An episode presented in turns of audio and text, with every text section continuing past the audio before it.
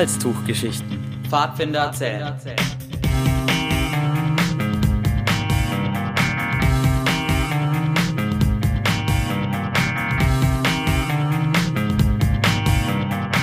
gibt es irgendwelche Einschränkungen, was du nicht erzählen willst oder darfst eigentlich? Ähm, nö. Nö, ne? Ich glaube, die Israelis juckt es ziemlich wenig. Ich denke auch. Okay. Und sonst äh, fliege ich halt hin und dann sagen sie mir, äh, mh, was haben sie da erzählt? Dann sage ich ja, oh, hm, nee, keine Ahnung, war ich nicht. Da würde ich erstmal äh, äh, erstaunt antworten, wie ihr habt den Quatsch wirklich angeguckt, ihr habt den überhaupt gefunden.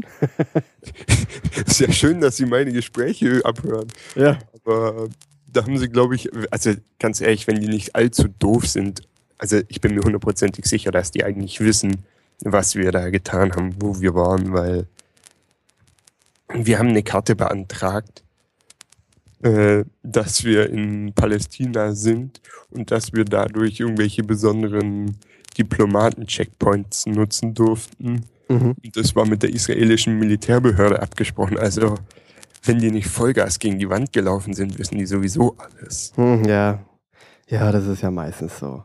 Und die wissen auch, dass es ja für eine gute Sache ist, dass ihr da was, was Gescheites macht. Also von dem her. Ja, ähm, da würde ich mich jetzt nicht drauf verlassen, ob sie das sich so drauf einlassen zu sagen, das ist gut, was wir da tun, Ach weil so. ich wollen sie das Land ja auch haben. Zumindest Ah, einen stimmt, ja. von den Israelis. Aber ich glaube, denen ist es einfach zu viel Stress, da Terror zu schieben. Und vor allen Dingen zu uns ist, wenn was passiert, dann sitzt er bei der Ausreise halt irgendwie eineinhalb Stunden, zwei Stunden mit jemand allein am Tisch und dürft dem alles Mögliche erzählen, aber bitte nicht die Wahrheit. Ah, okay, also ihr habt eine Story vorgeschrieben bekommen. Ja, unsere Story war halt die, dass wir in Westjerusalem sind und ich habe auch einen Soldaten, der mit einer M16, also dem dortigen Maschinengewehr, vor mir stand und nicht sonderlich freundlich aussah, eiskalt erzählt, dass ich jetzt ähm, nach Emmaus will, also da, wo ich gearbeitet habe. Um, da, weil das für mich als Christ ein sehr wichtiger Ort ist und ich dahin will zum Beten. Ah ja, und das wird akzeptiert. Ähm, nee, er wollte mir erstmal erzählen, ich soll doch bitte hoch an See Genezareth gehen. Das sei für Christen viel wichtiger, weil Jesus da über Wasser gelaufen ist. Fand ich ja schon interessant, dass er die Story kennt, aber Emmaus war ihm scheint nicht so ein Begriff. Aber ich habe dann nach ein bisschen hin und her durfte ich dann doch noch über den Checkpoint, aber da habe ich auch gedacht, so, ach nö, bitte nicht. Ich habe keinen Bock, jetzt zum anderen Checkpoint zu laufen. Mhm. mhm. Jetzt Also sind wir schon, schon mittendrin im, im, im Thema sozusagen. Ist eigentlich total spannend. Wir müssen dich aber kurz vorstellen, dass man kapiert, was, was, warum Israel so ein spannendes Thema für dich und für, für mich auch ist, einfach als, als guter alter Freund von dir. Äh, weil wir kennen uns ja äh, von Fadis aus Sigmaring, ähm, haben da zusammen ähm, die Jungpfadfinderstufe geleitet und waren davor auch schon, ich glaube, ab, ja, eigentlich ab Wölflingsstufe Ja, äh, zusammen bei den also gell? 2-2 war unser erstes gemeinsames Lager, glaube ich. Ja, genau. Du warst 2001, warst du, glaube ich, schon dabei, richtig? Äh, ich war zumindest nicht auf dem Lager. Ich glaube, da waren wir anderweitig im Urlaub. Ah so, ja gut, dann waren wir tatsächlich 2002 beide auf dem ersten Pfadfinderlager mit dem Stamm. Genau. Mhm, genau. Daher Mhm. kennen wir uns und dann haben wir zusammen geleitet und so weiter und so fort. Und dann bist du nämlich nach dem Abitur für ein Jahr, ja, offiziell nach Israel. Ja. Genau, was hast du denn gemacht eigentlich, genau? Ich war in Al-Kubaibe, besser bekannt als eins der drei Emmaus, in einem Alten- und Pflegeheim für Behinderte und alte Frauen. Ist jetzt politisch nicht korrekt, ich weiß, aber egal. und habe da im Garten gearbeitet. Also das Gute war, die, die, die Chefs von der Pflege, das waren Ordensschwestern aus Österreich. Und dementsprechend hat da die österreichische Arbeitsmoral geherrscht. Ich im Garten hatte einen palästinensischen Chef sozusagen, der geguckt hat, dass wir arbeiten in Anführungszeichen. Also im Sommer hat man wenig gearbeitet, weil es zu warm war. Im Winter hat man auch ein bisschen langsamer gemacht, weil es zu kalt war und regnerisch. Und ja, also arbeiten war meist sehr entspannt bei uns. Wir hatten da eine Fläche von 16 Hektar ungefähr zu bewirtschaften. Ein Großteil davon waren Olivenbäume. Und ähm, dann gab es noch ein paar Weintrauben, Äh, Feigen hat man noch ein paar Bäume. Was hat man noch? Zwei Birnenbäume habe ich irgendwann mitbekommen gegen Ende des Jahres. Und ähm, Kaktusfeigen hatten wir noch, das war auch sehr schön. Die durften oder mussten wir zum Glück nie ernten, weil wir uns da einmal dumm genug angestellt haben. Oh, okay. Ja, unser Chef konnte es halt im zehnfachen Tempo wie eigentlich, er konnte alles schneller, zehnmal so schnell wie wir. Aber wenn man halt alles allein macht, braucht man ewig. Deswegen durften wir also Olivenernte, da waren wir irgendwie, ich glaube, zweieinhalb Wochen haben wir gebraucht am Ende. Oha, okay. Um die Also ganzen viele- Bäume zu abzuernten, aber es war eigentlich eine nette? Arbeit, würde ich jetzt mal sagen. Mhm. Es, war, es war unangenehm in dem Sinne, weil es halt einfach ziemlich heiß war noch. Also wir haben am 15. Oktober angefangen. Und die Sache ist halt die, das letzte, dann, wir hatten einmal Ende September Regen. Da hat es mal zehn Minuten geregnet, aber dafür richtig. Und dann hat es halt nochmal, war es nochmal drei Wochen richtig heiß. Wir hatten dann auch teilweise noch, also ich würde mal sagen, wir hatten auch über 40 Grad dann in der Zeit noch. Was jetzt zwar hart klingt, aber wenn man halt nachts nicht unter 25 Grad kommt. Gewöhnt man sich da auch relativ schnell an die Hitze. Und Mhm. wenn es dann halt abends nur 25 Grad hat, hat man sich schon einen dicken Pulli geholt, den man in Deutschland holt, wenn es 15, 10 bis 15 Grad hat, sowas. Also es war halt einfach so eine ziemliche Gewöhnungssache. Und ähm, ja, da habe ich gearbeitet. Also wir hatten einmal diese Gartenarbeit und wir waren halt sozusagen auch die Hausmeister. Wenn irgendwas nicht funktioniert hat im Haus, wurden wir gerufen. Und dann haben wir da geholfen und da irgendwie Lampen ausgetauscht, Toiletten repariert, verstopfte Rohre gereinigt. Alles, was einfach in so einem großen Ja. Gebäude ansteht. Alles, ja, alles, was halt irgendjemand machen muss und nicht Küchenarbeit ist und nicht Pflegearbeit. Mhm. Das war dann unser Job sozusagen. Wie viele warten hier eigentlich? Ähm, also ich hatte einen Mitvolontär, der mit mir im Garten war. Mhm. Also wir waren zwei im Garten und auf Station waren es zwei Mädels, die für ein Jahr da waren und dann gab es noch, als wir kamen, kamen dann nochmal drei Mädels, die für ein halbes Jahr da waren. Und dann gab es immer wieder welche, die irgendwie für einen Monat, zwei, drei Monate da waren, irgendwie so halt.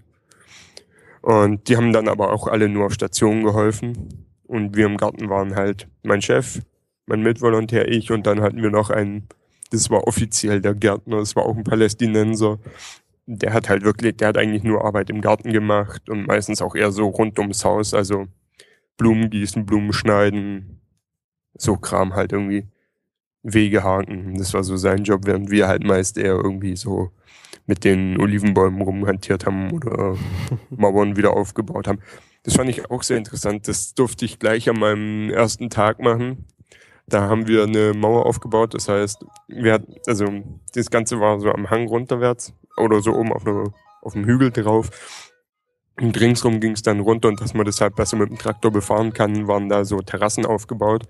Und die ganzen Mauern, mit denen die Terrassen gebaut waren, das waren nicht irgendwie betonierte Mauern oder so, sondern es war halt einfach so ganz klassisch Steine aufeinander gestapelt und das hat dann gehalten. Und ich habe auch gleich am ersten Tag, als es zu mir hieß, ich soll da mal helfen, habe ich gemeint, ich kann das nicht, ich, ich weiß nicht, wie das geht. Und er gemeint, wie? Ihr Deutschen, ihr habt ja echt keine Ahnung. Naja, Bau Mauern können wir bauen, oder? ihr habt doch keine Ahnung, ihr müsst sowas können. Sein Liebling, also der Lieblingssatz von meinem Chef war, you have to know it. Das war so, egal was kam und man ihn gefragt hat, wie man das machen soll. Also, wenn eine Arbeit komplett neu war, dann hat er schon gesagt, aber manchmal hat er auch gemeint, ah, you have to know it. Und dann muss man sich halt selber erstmal überlegen, wie man irgendein Problem gelöst bekommt. Manchmal weiß, behaupte ich auch, dass er keine Ahnung hatte, wie es gehen soll. Und der dann einfach nur so nach Motto, überleg dir selber was, ich bin zu faul dafür, mach du mal. Und ähm, ja, das war so unsere Arbeit, was wir da so hauptsächlich gemacht haben. Einen Tag habe ich, nee, zwei Tage habe ich, zwei Tage habe ich in der Küche geholfen. Das war auch sehr witzig. Ähm, der eine Tag war Zitronen auspressen. Oh je. Da waren die Schwestern am Tag davor oben am Ta äh, See Genezareth und haben da auf einem Feld noch irgendwie Zitronen geerntet und Orangen. Und die mussten dann halt alle ausgepresst werden, die Orangen. Und das waren halt schon irgendwie so, na, keine Ahnung, wie viel Kilo die da angeschleppt haben, aber es waren ordentlich. Und ich stand da mit meinem Mitvolontär einen Tag lang in der Küche und habe den ganzen Tag nur Zitronen ausgepresst. Ich hätte nicht gedacht, dass ähm, diese, also wir hatten da dann schon so Medizinhandschuhe zum über die Finger ziehen, damit, weil sonst die Säure die ganzen Finger kaputt Ja, macht. Aber irgendwann so nach einem halben Tag ist er auch durch die Handschuhe durchgekommen. Ja. Es war auch eine Erfahrung für sich. Hm. Okay. Zitronen auspressen einen Tag lang. Ja. Aber dafür gab es dann danach wieder Unmengen an Eistee. Das war so unser Lieblingsgetränk da. Eistee? Ja, also die haben einen selbstgemachten Eistee, Schwarztee, haufenweise Zucker, Zitronensaft. Ich glaube, das waren so die Hauptzutaten. Ah, da, Ja. Also ich stelle mir das so ein bisschen von den Tätigkeiten her äh, wie in einem Kloster, wie man das hier in Europa kennt. Also so die, äh, die Gartenanlagen und äh, Eigenproduktion. Kann man Ja. das so grob vergleichen? Mm, an sich ist es ist ja irgendwie schon so ein bisschen konventenmäßig, also so Ja. grob die Richtung Kloster. Aber wenn man an Kloster denkt, dann hat man da, glaube ich, einen falschen Beiton dabei. Also es war schon, die Oliven waren komplett für die Eigenproduktion. Die gab es einerseits eingelegt, andererseits als Öl. Aber wir haben relativ wenig so, also wir haben noch Obst selber gehabt, aber den Rest haben wir alles zugekauft, beziehungsweise wir haben ähm, ziemlich viel auch über die Flüchtlingshilfe von der UN bekommen, weil wir, also in Palästina leben ja extrem viele Flüchtlinge von dem Unabhängigkeitskrieg und 48 war der ja. Ja. Und dementsprechend gibt es da für die ganzen Flüchtlinge, die jetzt da wohnen, noch ähm, Flüchtlingsunterstützung von Vereinten Nationen und da haben wir sehr viel bekommen und dann haben wir da drüber halt auch Mehl und Thunfisch aus Japan bekommen, Kichererbsen in Unmengen, also so haufenweise Lebensmittel, die sich irgendwie halten, haben wir halt bekommen und dann ein bisschen Gemüse gekauft, also Musste, ja. musste man dann ein bisschen ähm, vorausschauend äh, sich organisieren, äh, falls mal die Grenzen dicht gemacht würden? Ähm, also das war halt so einmal, nee, alle Vierteljahr gab's von der UN die Lebensmittel Okay. und dann ja. gab's halt irgendwie, ja, was waren das? Ich glaube, das waren so 20 Kilo Säcke Mehl. Da haben wir dann irgendwie 10, 15 Stück bekommen. Und ähm, die hatten wir dann halt für ein Vierteljahr und das musste mehr oder weniger reichen. Und also Kichererbsen hatten wir jedes Mal mehr als genug, die sind wir nie losgeworden. Du kannst zwar Hummus, also diesen Kichererbsenbrei draus machen, aber davon wird halt auch nicht beliebig viel gegessen. Aber so vorausschauend ge geplant hatten wir da, oder glaube ich nicht, dass irgendjemand so groß überlegt hat, dass da mal die Grenzen zugemacht werden. Das kam schon mal vor, dass irgendwie eine Grenze, dass ein Checkpoint hieß, da kommt ihr heute nicht drüber, der ist zu. Aber da unsere Chefin sehr gut mit der Militärbehörde, also den Leuten, die da zuständig waren für die Checkpoints, ähm, in Kontakt stand, wusste die immer schon davor, welcher Checkpoint heute zu sein wird und hat uns auch diese Information weitergegeben, weil das ja dann zu einem geschlossenen Checkpoint hinzugehen ist immer ein bisschen riskant, weil, Tatsächlich? dann, Okay. weil ja auch Palästinenser rüber wollen und die diese Informationen meistens nicht haben und wenn dann für die falschen Palästinenser da sind und die sich sehr aufregen, dann kann es da auch durchaus mal sehr gefährlich werden. Also im Sinne von fliegenden Steinen, Molotow-Cocktails, Straßenschlachten, was man halt so braucht für einen spannenden Tag in Palästina. Mhm. Aber es gibt auch noch einige Übergänge, über die sind gar nicht bewacht. Das sind teilweise, also ich kenne es aus dem Norden von Palästina, da gibt es eine Stadt, da verläuft die Grenze zwischen Israel und Palästina einfach mitten in der Stadt durch. Und da ist gar nichts, da merkst du nicht, dass du eigentlich rübergehst in ein anderes Gebiet. Ja. Und ähm, deswegen, also rausgekommen wären wir immer. Reinkommen tut man auch immer, aber es war jetzt nicht so dass die große Planungsaktion da irgendwie, dass man da dann irgendwie Angst hatte, dass man nichts zu essen bekommt. Und vor allen Dingen, das Land in sich ist ja, hat ja schon eine gewisse Struktur und im Falle eines Falles halten die Palästinenser extrem gut zusammen. Mhm. Wir waren auch hoch angesehen in dem Ort, das heißt, wäre irgendwas gewesen, die Leute im Ort hätten uns unterstützt Okay. wir hätten dann schon Essen bekommen und also da wäre, also wir hätten da ewig aushalten können und das hätte schon geklappt. Selbst also vor etlichen Jahren bei der zweiten Intifada war Ausgangssperre und ähm, selbst da war das für die Schwestern kein Problem. Da sind dann zwar, glaube ich, alle Volontäre heimgeflogen, weil es einfach auch ein Risikofaktor ist, wenn du nicht raus darfst und dann da Gasgranaten über den Zaun fliegen, brauchst du keine Volontäre.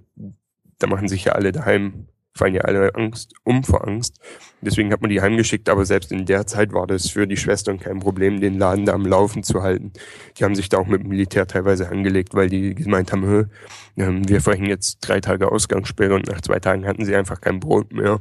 Und dann ist unsere Chefin raus und hat dem Militär erklärt, Leute, wir sind eine christliche Organisation hier, wir haben hier kranke Frauen und alte Frauen und die brauchen was zu essen und ich gehe jetzt zum Bäcker, ihr könnt mich nicht aufhalten dabei. Dann hat das Militär auch gesagt, ja komm, pass auf dich auf und lauf. Mhm. Also das ist so, in dem Sinne war das jetzt nicht irgendwie groß gefährlich da oder so.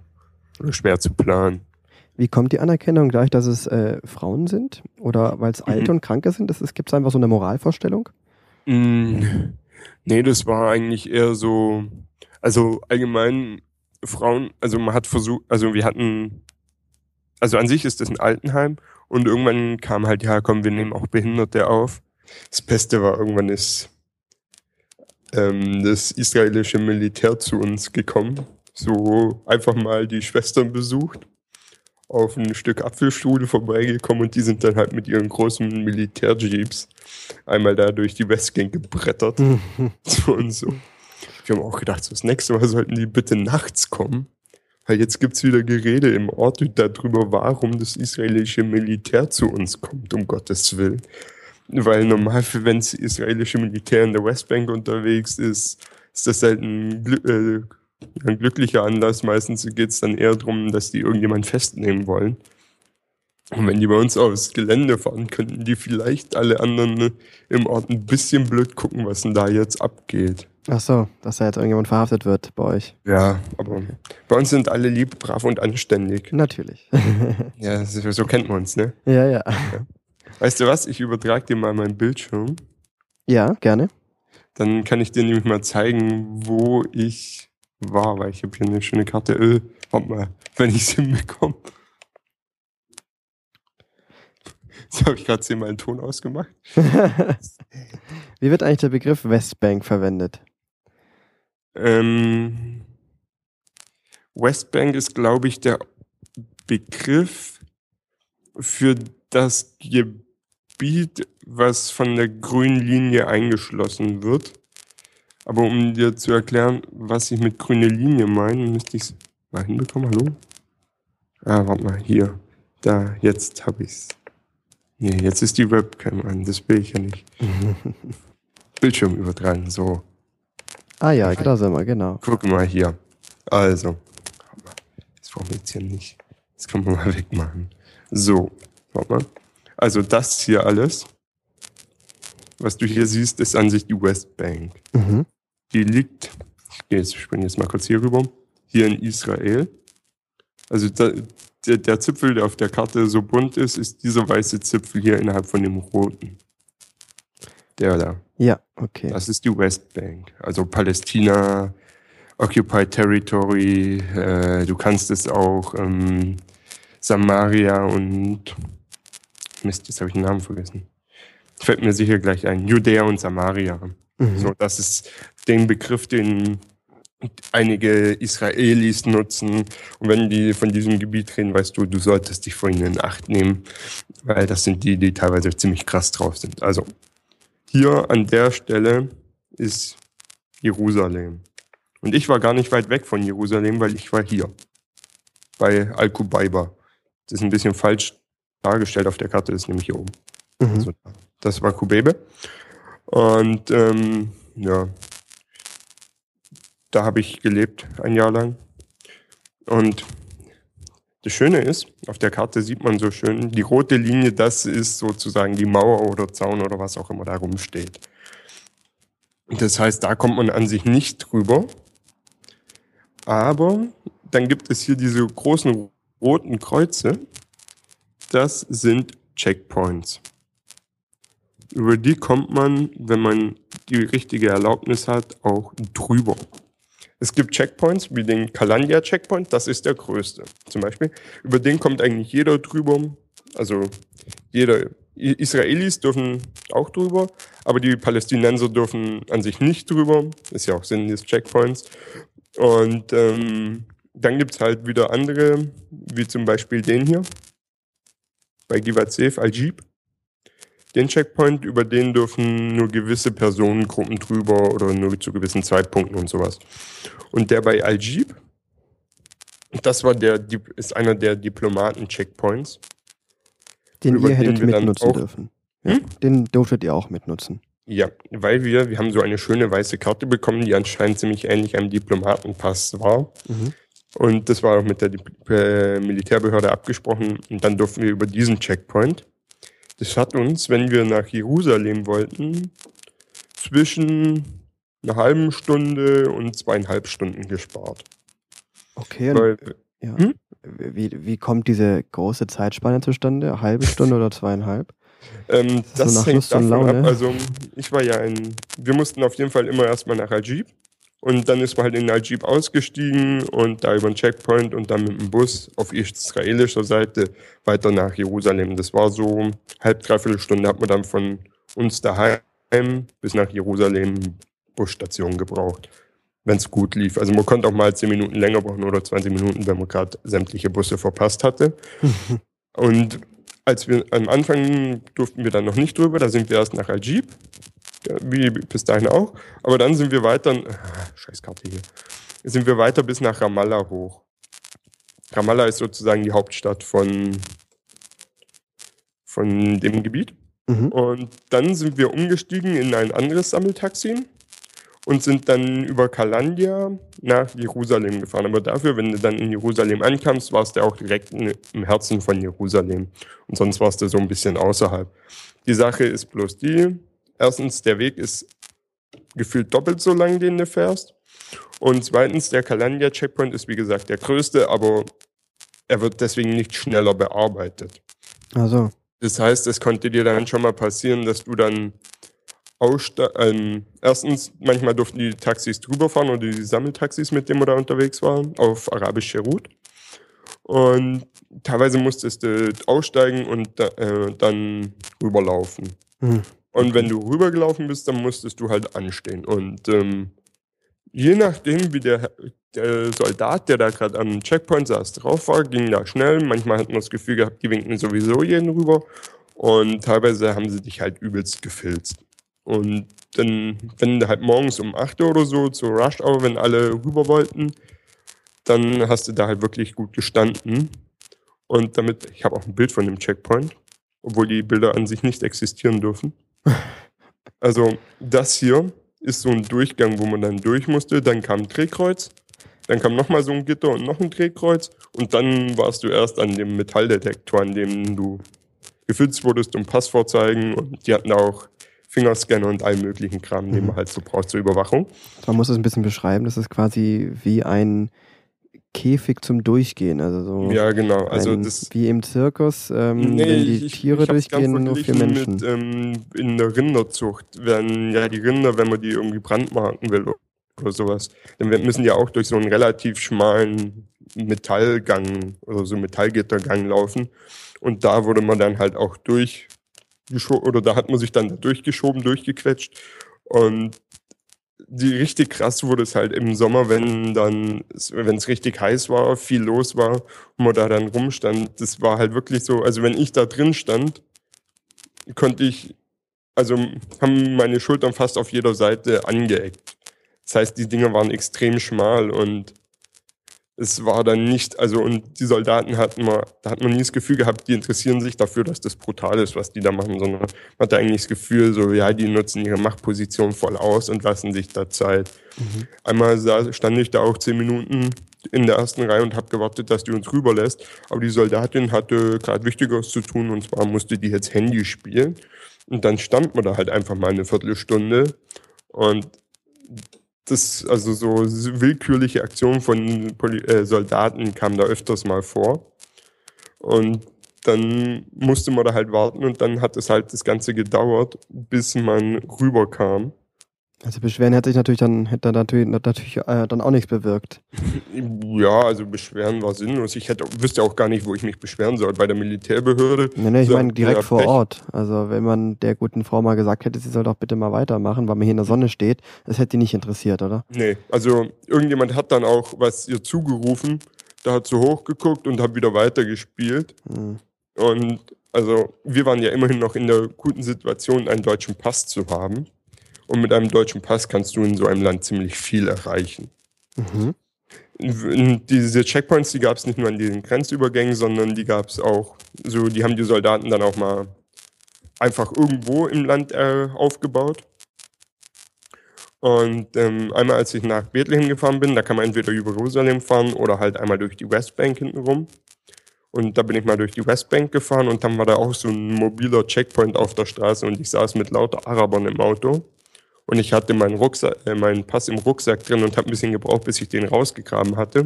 Und die halt viel schneller ihren Pass nach vorne gegeben. Und der Soldat fängt an, die durchzublättern, lässt sich da Zeit. Und dann gebe ich halt irgendwann meinen Pass auch nach vorne, dem Fahrer in die Hand, dass der einen weiter an Soldaten gibt. Der guckt meinen Pass an, guckt rein, guckt mich an und gibt die Pässe zurück und winkt uns durch. So, so nach Motto, oh, da sitzt ein Deutscher drin, ja, dann wird das schon in Ordnung sein, was da drinnen abgeht. Und da habe ich mir halt auch gedacht, so, hä, was zur Hölle? Ich weiß doch auch nicht, mit wem ich hier gerade in diesem Sammeltaxi sitze. Also Sammeltaxi, das ist ungefähr, also es waren immer so Kleinbusse, so VW-Busse in dem Format mit offiziell waren da neun Leute drin, also bis zu neun Leute drin, teilweise waren es auch 15, die da drin saßen. Das war dann auch sehr witzig. Also Ja. man erlebt da einiges so. Also die haben auch nicht wirklich so eine Straßenverkehrsordnung. So rechts fahren, links fahren, egal. Hauptsache du fährst. Vor jeder Kurve am besten hupen und immer schön weiterfahren. Das ist das, wie du vorankommst. Kreisverkehre wurden auch sehr kreativ gefahren. Da wurde der kürzeste Weg gefahren im Normalfall. Und ähm, ja, dementsprechend gibt es auch ab und zu mal Unfälle, aber hey, ein paar Unfälle, komm. Nebensächlich. Hm? Nebensächlich erachtet. Ja, also versichert waren die sowieso, glaube ich, nicht. Ja. Sowas kennen die da gar nicht. Also die kannten, kennen auch nicht Urlaub. Also und meine Chefin hat dann irgendwann eingeführt, dass die Palästinenser, die bei uns arbeiten, Urlaub bekommen. Irgendwie, ich glaube, die war schon sehr gnädig und hat denen zehn Tage im Jahr gegeben. Und ähm, die haben, nehmen sie eigentlich nicht, weil sie nicht wissen, was sie damit anfangen sollen. Und irgendwann haben wir dann mal unseren Chef drauf angesprochen, so, hm, warum er sich den Urlaub nicht nimmt, guckt uns blöd an und sagt, ja, habt ihr euch mal überlegt, wo wir hier hinfahren wollt? Ich bin hier in diesem Gebiet aufgewachsen.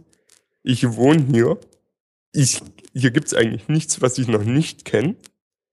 Weil, also, Israel ist ja gerade mal so groß wie Hessen. Ja. Und wenn man sich dann noch überlegt, dass Palästina davon ein sehr kleines Gebiet ist, wo die an sich nicht rauskommen. Ja, da ist halt wirklich, es gibt nicht viel, was die da machen können. Und von dem her haben sie ihren Urlaub nicht wirklich genommen, aber irgendwann. Sie haben sich dann schon mal gefreut, wenn sie irgendwie jemand daheim hatten, einen Kranken oder so, dann haben sie sich schon Urlaub genommen oder so, aber so Urlaub kannten die nicht und also es ist sowieso ein komplett anderes Leben da. Ja, Ist es dann, komisch auch. ist es dann alles äh, total so auf Arbeit programmiert, dass sie auch dann irgendwann total ausgebrannt sind? Oder ist es dann ein beständiges Arbeiten, aber sie sind trotzdem alle glücklich damit und es äh, ist nicht, nicht als Anstrengung angesehen?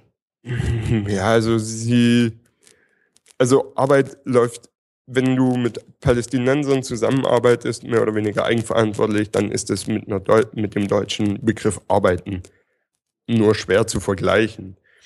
Weil die sind alle darauf ausgelegt, so, ja, es gibt genug Arbeit für alle, ich könnte jetzt mich hier totrackern oder ich lasse es bleiben und gehe die Sache erstmal entspannter an. Trink zwischendurch einen Kaffee, rauche eine Zigarette, ab und zu kann man auch mal eine Shisha rauchen vielleicht. Und so Sachen. Also die gehen da wesentlich entspannter ran wie wir hier. Mhm. Also es war wirklich so, an manchen Tagen habe ich während der Arbeit schon gefühlt zwei Liter Kaffee getrunken, weil du gehst halt los in die Stadt, um irgendwas zu kaufen, in den Baumarkt. Und du kannst ja nicht in diesem Baumarkt, also der Baumarkt ist auch übertrieben, das ist so, ja, das war ungefähr, würde ich mal sagen, so groß vom Raum her, ja, was sagen wir da mal, so 30, 40 Quadratmeter Grundfläche hatte der Baumarkt. Das war der ortsansässige Baumarkt, in dem du eigentlich alles bekommen hast, was du brauchst. Und ähm, dann kannst du ja nicht reingehen und nur dein, deine Schraube kaufen oder was immer du auch brauchst, sondern da gehst du rein, sagst erstmal guten Tag, rauchst mit dem eine, trinkst einen Kaffee, trinkst noch einen Kaffee, trinkst noch einen Kaffee, quatscht die ganze Zeit mit dem, dann holst du dein Zeug, was du brauchst und wenn du gehst, trinkst du gerade noch mal einen Kaffee. Okay. Und ähm, manchmal, wenn du dann auf dem Grundstück warst und direkt an der Mauer gearbeitet hast, die wir zur Abgrenzung hatten, dann kamen auch manchmal Leute aus den Läden, die da nebenan waren und haben dir einen Kaffee gebracht. So nach dem hey du arme Sau, du musst schon wieder arbeiten, hier trink mal einen Kaffee, mach Pause. Und also das ist einfach so komplett andere Arbeitsauffassung, das ist viel entspannter da drüben. Also ich fand es auch so witzig, als der Gärtner mal, der war mal zwei Wochen in Deutschland und der hat dann eine Werksführung bei BMW, glaube ich, mitgemacht. Oh je, okay. Und er war danach total fasziniert davon, wie die deutsche Arbeit organisiert ist. Dass da keiner rumsitzt und nichts tut, sondern jeder da ist und seine Arbeit hat und der auch nachgeht. Und äh, das ist halt in Palästina gar nicht so. Du kommst morgens und wir haben morgens dann schon zügig angefangen zu arbeiten, weil dann, also wir haben um halb acht angefangen zu arbeiten. Und um Viertel vor acht stand dann normal auch die Chefin da und hat geguckt, ob wir da sind, ob wir arbeiten. Also, also Pünktlichkeit war schon ein Thema. Ja, Pünktlichkeit war auf jeden Fall ein Thema. Aber ja, also wir mussten pünktlich in der Werkstatt sein und durften auch nicht früher gehen, aber so was wir zwischendrin gemacht haben, war jetzt nicht so unbedingt dieser Fragepunkt da, den wir da irgendwie, also da hat keiner kontrolliert, ob wir jetzt irgendwie wirklich ordentlich was weggeschafft haben oder ob wir viel Kaffee getrunken haben. Mhm. Das war halt, es gibt Arbeit, die muss gemacht werden und solange die Arbeit gemacht wird, interessiert eigentlich niemand so wirklich, was wir in der restlichen Zeit oder wie wir diese Arbeit ausgestaltet haben. Es gab nur einen Punkt, wo wir eigentlich wirklich viel gearbeitet haben und wenig Pausen gemacht haben. Das war während der Olivenernte. Weil das ist halt so ein Ding, das muss gemacht werden und je schneller du es machst, desto schneller hast du es hinter dir. Und dann, sobald alle Oliven unten sind und in der Olivenpresse waren, kannst du dich wieder der, der entspannteren Arbeit zuwenden. Und also da haben wir dann halt wirklich richtig rangeglotzt. Aber das, also es war dadurch wieder entspannt, weil wir da halt dann haben wir Volontäre aus allen Einsatzstellen, die's, oder halt allen uns bekannten Einsatzstellen, alle Leute, die wir irgendwie kannten, haben wir halt gefragt, ob sie nicht mal Lust hätten, vorbeizukommen und uns mal einen Tag irgendwie zu helfen. Und da kamen dann auch einige. Ah ja, schön. Das heißt, es gab auch noch äh, Kontakt mit den anderen Volontären, die woanders ja, ja. waren. Ja, also die Sache ist ja die, ich war ja über einen deutschen Verein vom Heiligen Lande in Israel. Der hat auch die Einsatzstellen da, also hat da fünf, sechs Stück. Und mit den Volontären, die da halt waren, hatten wir auch Kontakt. In Israel selber gibt es ja extremst viele Volontariatsstellen. Ja. Mit verschiedenen Hintergedanken oder verschiedener politischer Einstellung, kann man auch mal sagen. Also zum Beispiel der Deutsche Verein vom Heiligen Land, der ist relativ pro Palästina. Mhm. Und wir haben einige Volontäre getroffen, also hätten wir denen erzählt, dass wir in Palästina sind, hätte ich, will ich nie, hätte ich nicht wissen wollen, wie sie darauf reagieren und ob sie mich gleich versuchen zu verhauen. Aber es war Weil, vom gleichen Verein? Oder? Nee, nee, aus einem anderen Verein. Also, also da okay, gibt ja viele Vereine. Und es gibt einige, da weiß man halt, die sind eher pro Israel. Mm, okay. Und die sind sehr nah an der Siedlerideologie. Das heißt, auch die Westbank sollte Israel gehören. Mhm. Und dann ist es ja alles sehr politisch engagiert, auch von den Organisationen, von denen, die dann ja quasi für die Organisation als Volontäre vor Ort sind. Ja, also auf jeden Fall. Du, also es hieß auch zu uns, ähm, du kannst nicht in, du kannst in Israel Urlaub machen, ohne politisch wirklich dich groß zu bekennen. Aber sobald du längere Zeit da bist, musst du dich eigentlich erstens mit der Politik des Landes auseinandersetzen, beziehungsweise der Geschichte und du musst eigentlich auch fast schon selber einen Standpunkt haben, den du vertrittst, irgendwie in eine politische Richtung. Und dadurch, dass wir halt mit erstens mit diesem Pro-Palästina mehr oder weniger, also ich sag jetzt mal Pro-Palästina-Verein, offiziell ist er, glaube ich, politisch neutral. Für die meisten sagen, sie sind politisch neutral, aber wenn du mit mehreren Leuten aus einem Verein redest, merkst du, wie die eingestellt sind. Natürlich, ja. Weil, also, du gehst darüber und sobald du über an die Grenze kommst, verhältst du dich entweder sagst du, zum Glück gibt's hier eine Grenze, die schützt vor den bösen Palästinensern, oder du sagst so ein bisschen, hm, ob diese Riesenmauer hier jetzt wirklich nötig ist, ist fragwürdig. Ich habe hier auch gerade ein Bild noch. Also so sieht die Mauer dann teilweise aus. Das sind in Bethlehem ist die Mauer bis zu zwölf Meter hoch. Mhm. Und 12 Meter ist ein ordentliches Stück. Und dann obendrauf kommen nochmal Stacheldrahtzaun oder so Maschendrahtzaun. Und das ist halt wirklich so, zack, Straße auf der einen Seite, dann kommt die Mauer und dann, und da stehen auch direkt Häuser dran und das ist halt schon teilweise recht brutal, wie die aussieht. Und also, ich weiß nicht. Ich bin da ein bisschen kritisch, ob es wirklich so sinnvoll ist, da diese Mauer so hochzuziehen, wie sie jetzt existiert, Ja. beziehungsweise sie so auszubauen. Ja. Wie stark ist denn der Konflikt ähm, so zum Alltag geworden oder äh, wie stark hat er sich bemerkbar gemacht? Klar, in den Checkpoints Points auf jeden Fall, auch die Art und Weise, wie da mit den Menschen umgegangen wurde. Ähm, du hast es auch gerade schon angesprochen, äh, so mit bisschen mit den politischen Äußerungen. Ähm, war das auch sonst im Alltag irgendwie Thema? Auch unter den Palästinensern einfach? Hm, eher nicht, würde ich jetzt mal sagen. Also wir sind eigentlich nie über, wir haben zwar gesehen, es gibt eine Grenze, aber allgemein würde ich bei den Palästinensern, mit denen ich zu tun hatte, eher sagen, sie haben sich damit größtenteils abgefunden.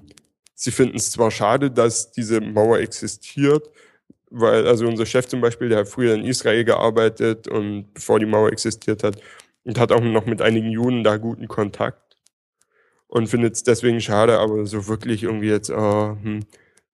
Es war halt einfach, die Mauer ist da, wir können daran nichts ändern, wir haben resigniert.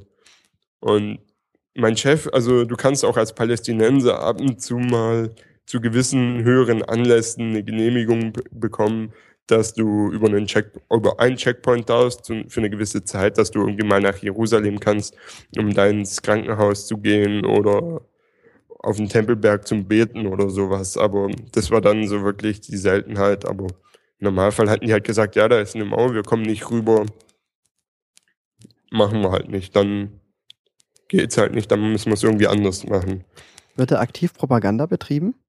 Mm, nee, also ich habe in Palästina habe ich jetzt gar nichts mitbekommen. Also man muss halt auch sagen, Isra äh, Palästina, da gibt's Orte, die sind eher Fatah. Also es ist diese gemäßigte Partei und die Hamas, das ist ja die Ra Radikale. Ja. Und ähm, da, wo ich gewohnt habe, in dem Ort, das war eher so ein Ort, der eher zur Fatah gezählt hat, also eher gemäßigt. Und dementsprechend war das auch ruhiger, weniger kriminell, würde ich jetzt mal sagen. Ein Nachbarort unten im Tal, da hieß es zu uns ziemlich schnell am zweiten oder dritten Tag, Leute, geht da auf keinen Fall alleine hin. Wenn ihr da unbedingt hin wollt, aus welchen Gründen auch immer, sagt mir, hat unser Chef gesagt, sagt mir Bescheid, ich gehe mit euch dahin. Aber geht da bitte nicht alleine hin, weil diese da unten sind total bescheuert, die sind Hamas. Und, äh, und da unten gibt es auch regelmäßig Kriminelle. Und wenn du den Leuten irgendwo in Palästina erklären wolltest, wo du herkommst, dann musstest du eigentlich nur sagen, ich komme aus dem Nachbarort von dem Ort, so wie der da unten hieß. Und dann wussten die alle genau, wo du wohnst. Mhm. Weil dieser Ort, war anscheinend so ein hartes Pflaster, dass das in der ganzen Westbank bekannt war, die Kriminalität von da. Aha. Und wo ich auch noch ein bisschen Propaganda mitbekommen habe, das war ein Ausflug ähm, nach Nablus, das ist auch noch in der Westbank. Ist ein bisschen weiter hier im Norden. Und ähm, da, da war auch an, diesem, an der zentralen Busstation, da hingen dann halt auch ähm, Bilder von Saddam Hussein und einigen anderen arabischen Diktatoren. Und drunter stand dann auch irgendwie was von wegen Palästina von den Bergen bis ans Mittelmeer. Das ist Okay. halt auch, es ist eigentlich das, was ich glaube, die IS auch so mehr oder weniger versuchen. Ja. Also es wäre so deren Traum, glaube ich, dass Mhm. einfach irgendwo steht, wahrscheinlich im Koran drin oder sowas, das Land geht von den Bergen bis zum Mittelmeer und das dann halt so wirklich einmal Israel ausradieren und dann das aufzuziehen. Das ist ja die Idee von der Hamas. Von der Hamas, ja. Ja, und also Nablus ist auch so wieder so ein härteres Pflaster. Militär ist da auch wieder vorsichtig, weil ist halt alles ein bisschen komplizierter und gefährlich auch teilweise, gerade wenn es irgendwo ein größeres Flüchtlingslager gibt, wie es zum Beispiel eins in der Nähe von Nablus gibt. Da ist die Sache einfach viel angespannter. Da ist nicht so entspannt wie bei uns unten, wo einfach, ja, hm, ja, ist halt eine Mauer, sondern da, von da geht auch viel mehr Potenzial, viel mehr Gewalt aus. Mhm. Wie nimmst du dann die Medien äh, hier jetzt in Deutschland wahr, wenn über Israel und den Konflikt berichtet wird? Siehst du das sehr Ja. einseitig oder, oder falsch rübergebracht? Weil ich meine, du warst jetzt vor Ort und ich meine, ich sehe es halt so, dass ich von, von den Lebensbedingungen vor Ort erfährt man halt gar nichts. Man kriegt ja den Eindruck, als würde da ständig Angst und Terror herrschen. Ja, das ist was, wo ich sage, ja, das ist ein bisschen falsch. Ähm, Deswegen vom, vom Bayerischen Rundfunk gibt es in Zusammenarbeit mit der ARD eine Aktion. Die haben seit zweieinhalb Jahren einen Blog und da berichten sie einfach so aus dem Leben Israel, Palästina, Wanderung, einfach so mehr oder weniger, die filmen irgendwas, was ihnen am Tag vor die Kamera kommt oder schreiben so einen Blog-Eintrag drüber und berichten dann dadurch. Aber so, sonst ist halt wirklich so, dass du an sich nur die Negativmeldungen mitbekommst, Ja, was genau. alles nicht funktioniert oder wo gerade immer wieder ein Anschlag ist und was. Aber wenn du selber vor Ort bist, bekommst du eigentlich, also das war echt witzig. Ich habe einmal habe ich abends, ich habe einen Tag über gearbeitet, habe mich abends hingesetzt, habe dann ARD die Tagesschau geguckt und da kam in Kalandia an dem Checkpoint wären die Mordsausschreitungen gewesen. Wir haben uns alle angeguckt, so nach Motto, "Hm, interessant, ist ja eine ganz andere Welt. Du bekommst, also wir haben das gar nicht mitbekommen, dass da irgendwie große Gewaltaktionen waren, sondern es war halt einfach irgendwie, ja, war eine komplett andere Welt schon wieder, wenn in Kalandia Krawall war. Vor Mhm. allen Dingen, einmal sind wir da auch lang gefahren, als da richtig hart Krawall war. Das war am dem Tag, wo Israel einen Staat ausgegründet hat. Das war ist für die Palästinenser die große Katastrophe. Und die haben da ihren Zorntag und da war dann halt richtig Krawall am Checkpoint. Und es war halt so wirklich 100 Meter rechts vom Checkpoint, 100 Meter links vom Checkpoint war Krawall. Und der Rest der Welt hat sich nicht dafür interessiert gefühlt. Mhm. Also für den war das, ja, die machen da gerade Krawall. Das dauert jetzt einen halben Tag, Tag und dann ist da wieder Ruhe. Und ähm, also du bekommst eigentlich nichts mit. Und in der Zeit, wo ich da war, ich glaube, es gab einmal einen, einen versuchten Anschlag, aber da waren sie zu blöd, die Bombe zu bauen, zum Glück. es kommt immer noch oft genug vor, dass irgendwie die Bombe dann doch nicht zündet, zum Glück. Also ja, eben, zum Glück. Also, ja, ähm, aber im Normalfall, ja, also da drüben ist eigentlich, ich würde sagen, ja, es ist gefährlicher wie in Deutschland, aber du kannst auch in Deutschland vom Auto überfahren werden. Das ja, kann dir da auch passieren. ja. Also ich glaube, in Israel sterben mehr Leute an Verkehrsunfällen wie an Terroranschlägen. Ja, bei, dem, bei der Verkehrssituation, die du geschildert hast, auf jeden. Fall. Du musst aufpassen. Also, also die Verkehrssituation in Israel ist sehr gut zu vergleichen mit der in Deutschland. Mhm. Die in Palästina ist komplett anders. In Palästina will ich gar nicht wissen, wer woran stirbt. Also da geht sowieso drunter und drüber. Und ähm, zu der Berichterstattung aus ähm, Israel würde ich mal sagen, es gibt Berichte, die, wo ich sagen würde, sind offensichtlich pro Palästina. Die sind aber selten. ja, Und ähm, also auch bei, also ich beziehe mich jetzt eigentlich nur auf die ARD ja, und Bayerischen Rundfunk, die da direkt auch vor Ort sind. genau. Und das ist relativ, aber ich würde es im Großen und Ganzen als ausgewogen bezeichnen. Ich weiß, dafür gibt es jetzt sicher Leute, die sagen, wie kann der sowas behaupten?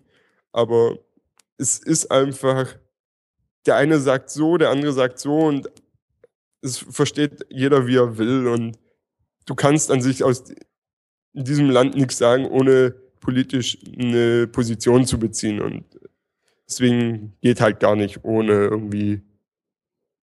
Deswegen, ja, also Ja, da haben, da haben dann die Medien auch mit zu kämpfen. Die bringen auch immer irgendwelche äh, Meinungen damit mit rüber. Ja, klar. Ja. Aber das ist halt an sich, du kannst eine aus, du kannst aus diesem Land keine reine Aussage bringen. Ja. Das fängt ja schon damit an, sagst du jetzt Palästina, sagst du Westbank. ja, genau, deswegen habe ich auch gefragt, ja. Ja, du, du, also ich weiß nicht, wie die UN sagt. Ich glaube, die UN sagt Westbank. Ja. Also wenn du Palästina sagst, dann hast du ganz klar pro-Palästina-Meinung.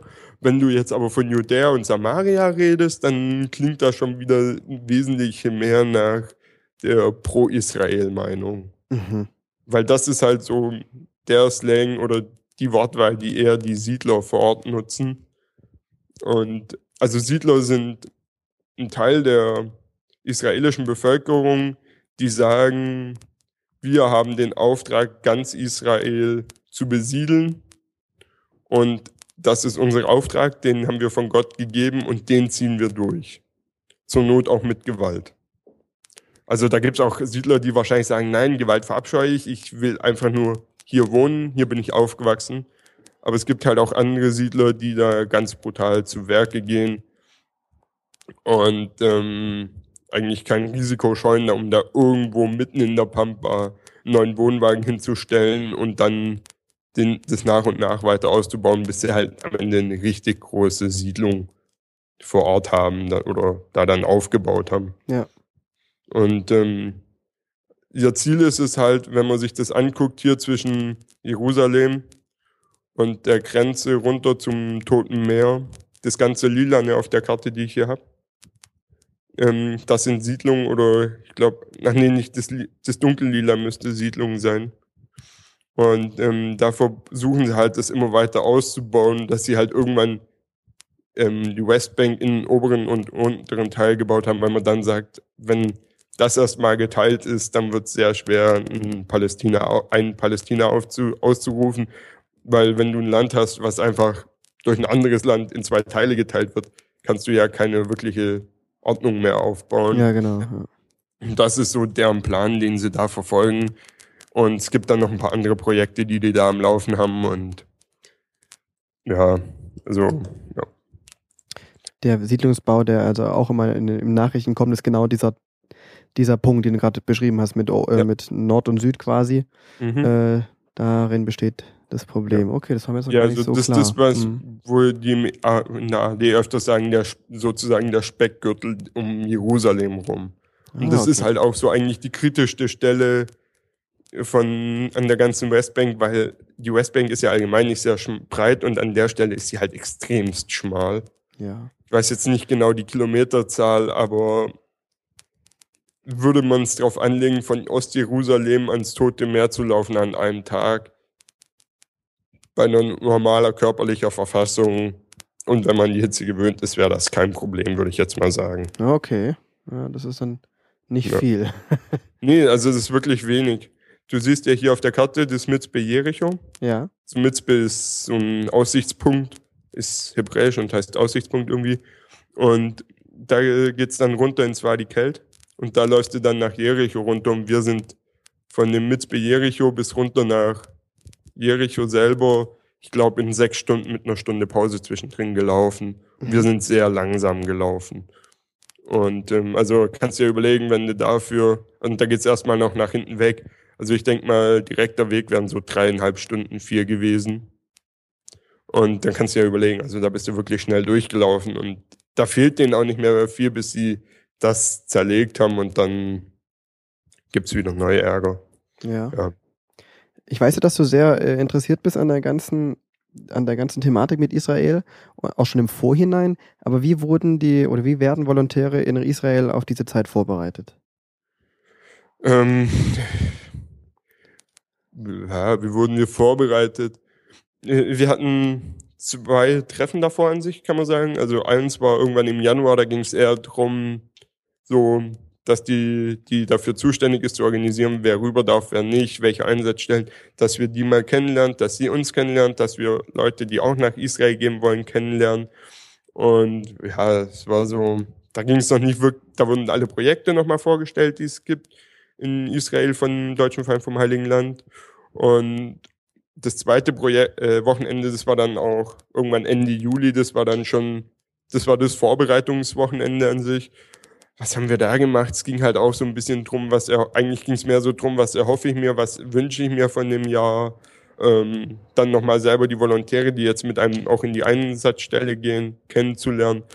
Und so groß auf die Kultur wurden wir nicht vorbereitet weil das wäre auch, ist auch relativ schwer, einen auf die Kultur vorzubereiten, weil wir haben Einsatzstellen in Jerusalem, also sowohl in Ost- als in Westjerusalem.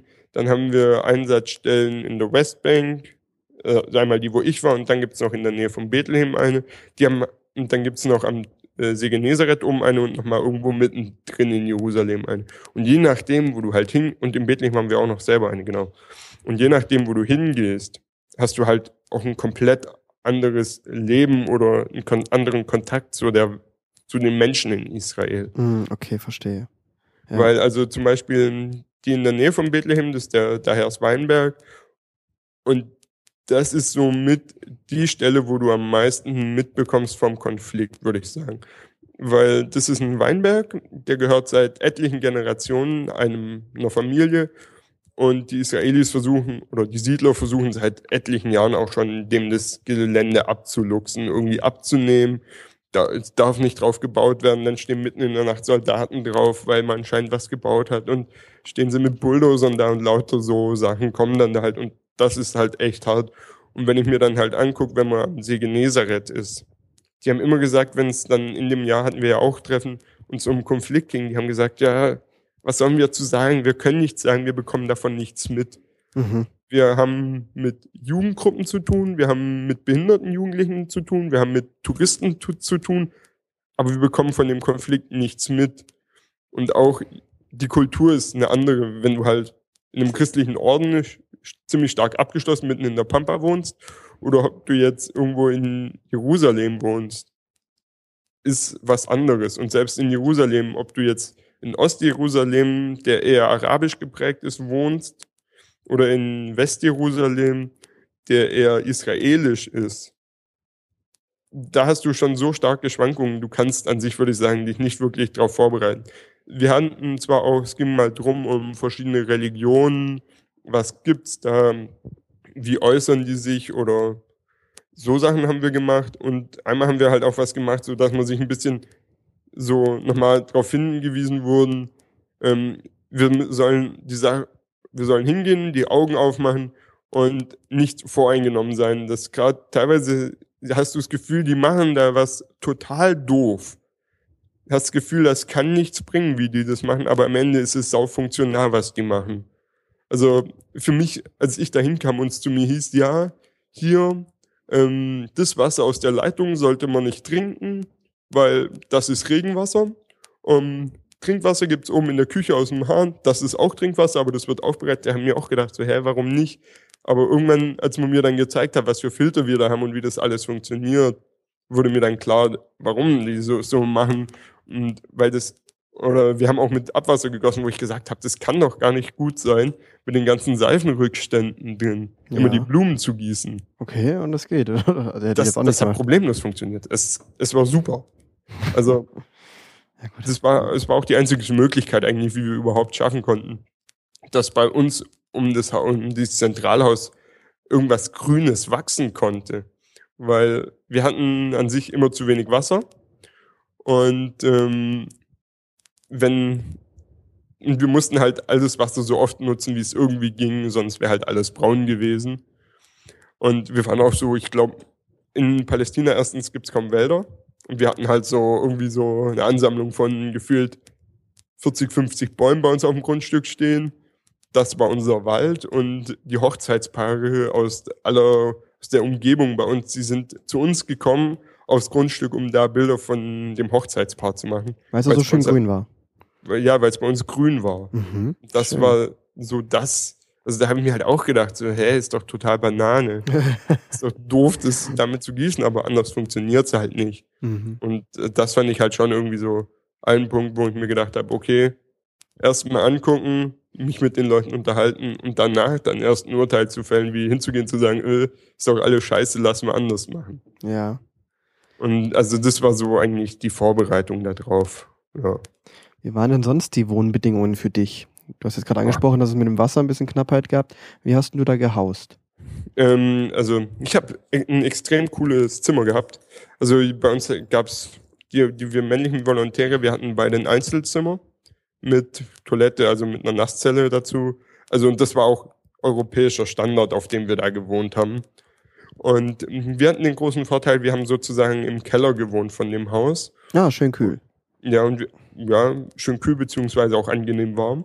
okay. Wir hatten eine Außenmauer hin, die war, ja, was sage ich, halber Meter, 40 Zentimeter, 50 Zentimeter dicke, massiver Stein. Mhm. Also halt schon so eine Steinquader aufeinander gestellt und mit Beton zugepackt, aber dadurch war es halt im Winter warm und im Sommer kühl, weil man darf nicht unterschätzen, Israel hat auch einen Winter. Mhm. Der Winter ist zwar nicht zu vergleichen mit dem Winter in Sigmaringen, aber so, also der letzte Winter in Darmstadt hier war ungefähr zu vergleichen. Okay. Also gibt- doch kalt. Ist, ja, also man muss sich halt auch sagen, Jerusalem liegt auf 800 Meter. Ah, so, okay. Es ist halt doch wieder ein gutes Stück hoch Ja. und da pfeift halt dann der Wind auch mal ordentlich durch. Es schneit zwar eher selten, aber wenn es schneit, dann ist großes Chaos unterwegs, Mhm. weil äh, Schneehilfe, ich glaube, ich mache mal Schneeballschlacht. Das ist so das, was die mit Schnee machen können. Sobald es schneit, kann kein Mensch mehr Auto fahren, keiner. Also laufen ist ja auch schon gefährlich, weil die haben ja, die können ja nicht räumen, die haben kein Salz, die haben kein Kies, nichts. Ja. Die sind total überfordert davon.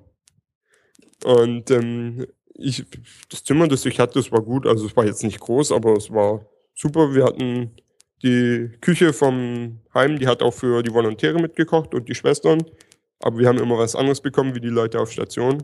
Das Essen war super. Wir waren, sie ist immer, oder ich bin auch der Überzeugung, dass wir die beste Küche in, von allen Einsatzstellen hatten. Schön. Wir haben europäische Kü- Küche bekommen, Ost äh, österreichische Küche, wir haben arabische Küche bekommen. Also wir haben von allem etwas bekommen, weil wir hatten halt einen Koch. Also unser Küchenteam, sagen wir es mal so, bestand eigentlich aus zwei Personen. Einmal aus einer österreichischen Schwester und einmal aus einem Koch aus Palästina. Und ähm, die haben dann halt mal gab's was Arabisches, mal was Deutsches. Also wir haben auch mal Apfelstrudel gegessen oder sowas. Ja, den hast du, hast du jetzt schon öfters erzählt. Der war gut, der war gut. ja, Das war genial. durch das Ja. kam dann der österreichische Touch durch. Ja, klar. Also, ja. War nicht schlecht so. Mhm. Und in, Internet hattet ihr ja auch. Ja, also Internet ist auch so ein Thema. Das, also, in, es gibt schon Internet in Palästina, es gibt auch Strom. Das wurde ich auch schon mal gefragt, ob es denn da überhaupt Strom gibt. Okay. Musste ich dann doch drüber lachen. Ja, es gibt Strom, zumindest meistens. Es konnte dann, im Sommer war der Strom relativ zuverlässig, klar. Im Winter konnt, ist er dann doch schon mal ausgefallen. Oh Es okay. lag dann daran, dass ähm, Leute gibt, die bei Regen nicht so gut Auto fahren können. Muss man ihnen aber nachsehen, wenn man kein Profil mehr auf den Reifen hat, rutscht es einfach besser. Und dann sind die halt in den Verteilerkasten reingefahren Ach und dann war das Internet und Strom weg. Ja, Wir klar. hatten zum Glück bei uns auf dem Grundstück ein Notstromaggregat, aber dann war halt erstmal sieben Sekunden der Strom weg und dann ist die Kiste angesprungen.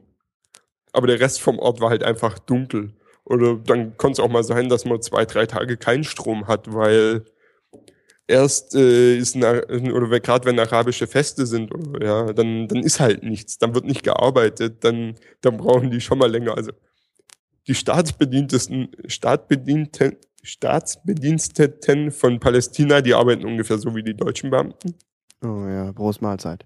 Ja, da, da konnte es dann schon mal sein, dass nichts geht und dann hat man halt, ja, kein Strom, aber wir hatten ja unser Notstromaggregat oder dann war das Internet weg. Mhm. Aber sonst war das alles super. Ja. Also Also- ich, wir haben auch ein paar Mal gemeint, so, hey, Chefin, warum haben wir hier keine Solaranlage auf dem Dach?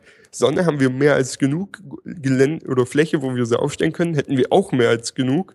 Warum? Meinst du, ganz einfach, das israelische Militär lässt es nicht zu. Ja, okay. Du darfst keine Windräder aufstellen, keine Solaranlagen, du darfst nicht nach Wasser bohren, du darfst gar nichts. Du darfst nicht mal mehr Zisternen ausheben. Also ein Loch im Boden graben und irgendwie eine Platte drauflegen, um da drin Wasser zu sammeln, ist auch schon verboten. Also neue auszuheben. Ja. Die alten, die da sind, darf man benutzen, aber neue einzurichten ist verboten. Warum ist das so? Einfach Ähm, willkürlich entschieden. Hm? Einfach willkürlich entschieden. Ähm, ich bin jetzt mal ganz gemein und lehne mich ein bisschen aus dem Fenster und behaupte, das machen, haben sich irgendwelche schlauen Israelis einfallen lassen mit dem Hintergedanken, wie kriegen wir Palästina klein? Hm, okay, ja. Weil wo kein Wasser ist, kann keiner leben. Ja. Und wenn du das denen zunichte machst, dann wird's halt schwer, da zu leben. Mhm. Und da hört man auch immer mal wieder böse Geschichten drüber, dass damit sind wir wieder bei den Siedlern, die teilweise echt brutal und gewalttätig vorgehen. Die haben schon, gibt's immer wieder Berichte auch bei der UN, die bestätigt sind, dass ähm, Siedler in palästinensische Siedlungen reingegangen oder Orte reingegangen sind und da tote Tiere in die Zisternen reingeschmissen haben. Ah, nachts. Gott. Ja, okay. Und die Leute da das dann nicht mitbekommen haben und dann Kinder krank geworden sind oder auch teilweise dran gestorben sind an verschmutztem Wasser. mhm. Und so Sachen, da denkt man sich dann halt auch so, hä, was ist denn bei denen kaputt? Aber ja, Das sind dann tatsächlich die, die Themen da vor Ort, solche Sachen. ja, ja. Kann man sich hier ja nicht also- vorstellen. Hm? Kann man sich ja hier einfach nicht vorstellen, sowas. Ja. Also bei uns, wenn es heißt, oh, das Wasser ist verschmutzt, kochen Sie es bitte ab. Ja, super. Ja. Die kochen teilweise noch auf Gas oder auf Holz. Also und Gas ist nicht wie das deutsche Gas. Also du hast keine Leitung, die in dein Haus läuft, wo du dann mal den Herd aufdrehst und dann kommt Gas aus der Leitung. Zu früh gefreut, du musst dir Gasflaschen besorgen und die dann anschließen. Mhm, okay. Und das sind dann halt auch größere Gasflaschen mal, aber du musst halt Ja, ja. trotzdem, es kann doch. halt trotzdem mal sein, dass du kochen willst und das Gas alle ist. Dann denkst du dir halt auch, scheiße, ja, war's. Mist. Okay. Ja. Also alles irgendwie machbar, aber sehr, sehr kreativ manchmal zu lösen, die Dinge. Oder nicht gerade Ja, kreativ, also aber man muss so- sagen, die muss mitdenken. Palästinenser können sehr gut improvisieren, würde ich sagen. Mhm. Was ich auch sehr witzig fand, ähm, die haben jetzt langsam mit Hilfe der UN sind sie dabei, ein Rohrleitungssystem, also Frischwassersystem aufzuziehen. In, in Palästina, also zumindest in dem Ort, wo ich gewohnt habe, da wurden von Schweden irgendwie zwei riesen Ziste äh, Wasserbehälter gesponsert. Dann Mexiko hat, glaube ich, einen Teil der Rohre bezahlt. Die Deutschen haben noch was bezahlt. Dann werden da Rohre verlegt für, für einen Ort, aber sie haben zu wenig Geld oder haben die falschen Rohre genommen. Auf jeden Fall haben die da halt unter die Straße so, sagen wir mal, Innendurchmesser vom Rohr 10 Zentimeter, maximal eher 5 verlegt und wollen dadurch einen ganzen Ort Wasser geben. Kannst ja knicken. Ja, kannst du knicken. Aus zwei Gründen. Dass du Wasser hast in deinen Wassercontainern da oben von Schweden, musst du dich nicht stellen mit den Israelis, dass die dir da Wasser reinfüllen. Mhm. Weil wenn die keinen Bock haben, dann kriegst du keins. Die Palästinenser haben zwar auch selber irgendwo eine gewisse Wasserkapazität, die sie nutzen dürfen, aber sie haben keine Infrastruktur, um das da hochzubekommen und außerdem nutzt irgendjemand anders das Wasser auf anderweitige Weise. Ja, natürlich. Und zweitens, dann, wenn du da oben drin mal Wasser hast, was ab und zu mal vorkommt, dann hast du eine zu dünne Leitung. Dann kamen die schlauen Menschen auf die Idee, hey, lasst es uns doch so regeln. Ähm, Montag bis Dienstag oder die Hälfte der Woche kriegt der Teil, die andere Hälfte kriegt der Teil und ähm, weil das dann immer noch nicht reicht, hat man den einen Teil, den, die eine Hälfte vom Ort nochmal in weitere Unterbereiche aufgefordert, geteilt. Das heißt, manche Häuser haben so einen Tag in der Woche Wasser bekommen, mussten dann ihre Zisternen volllaufen lassen, dass sie wieder für den Rest der Woche Wasser haben. Hat dann halt auch nicht funktioniert, weil zu kleine Wasser und es kam kein Wasser und blub und dann zahlen die einen ihre Wasserrechnung nicht und Mhm.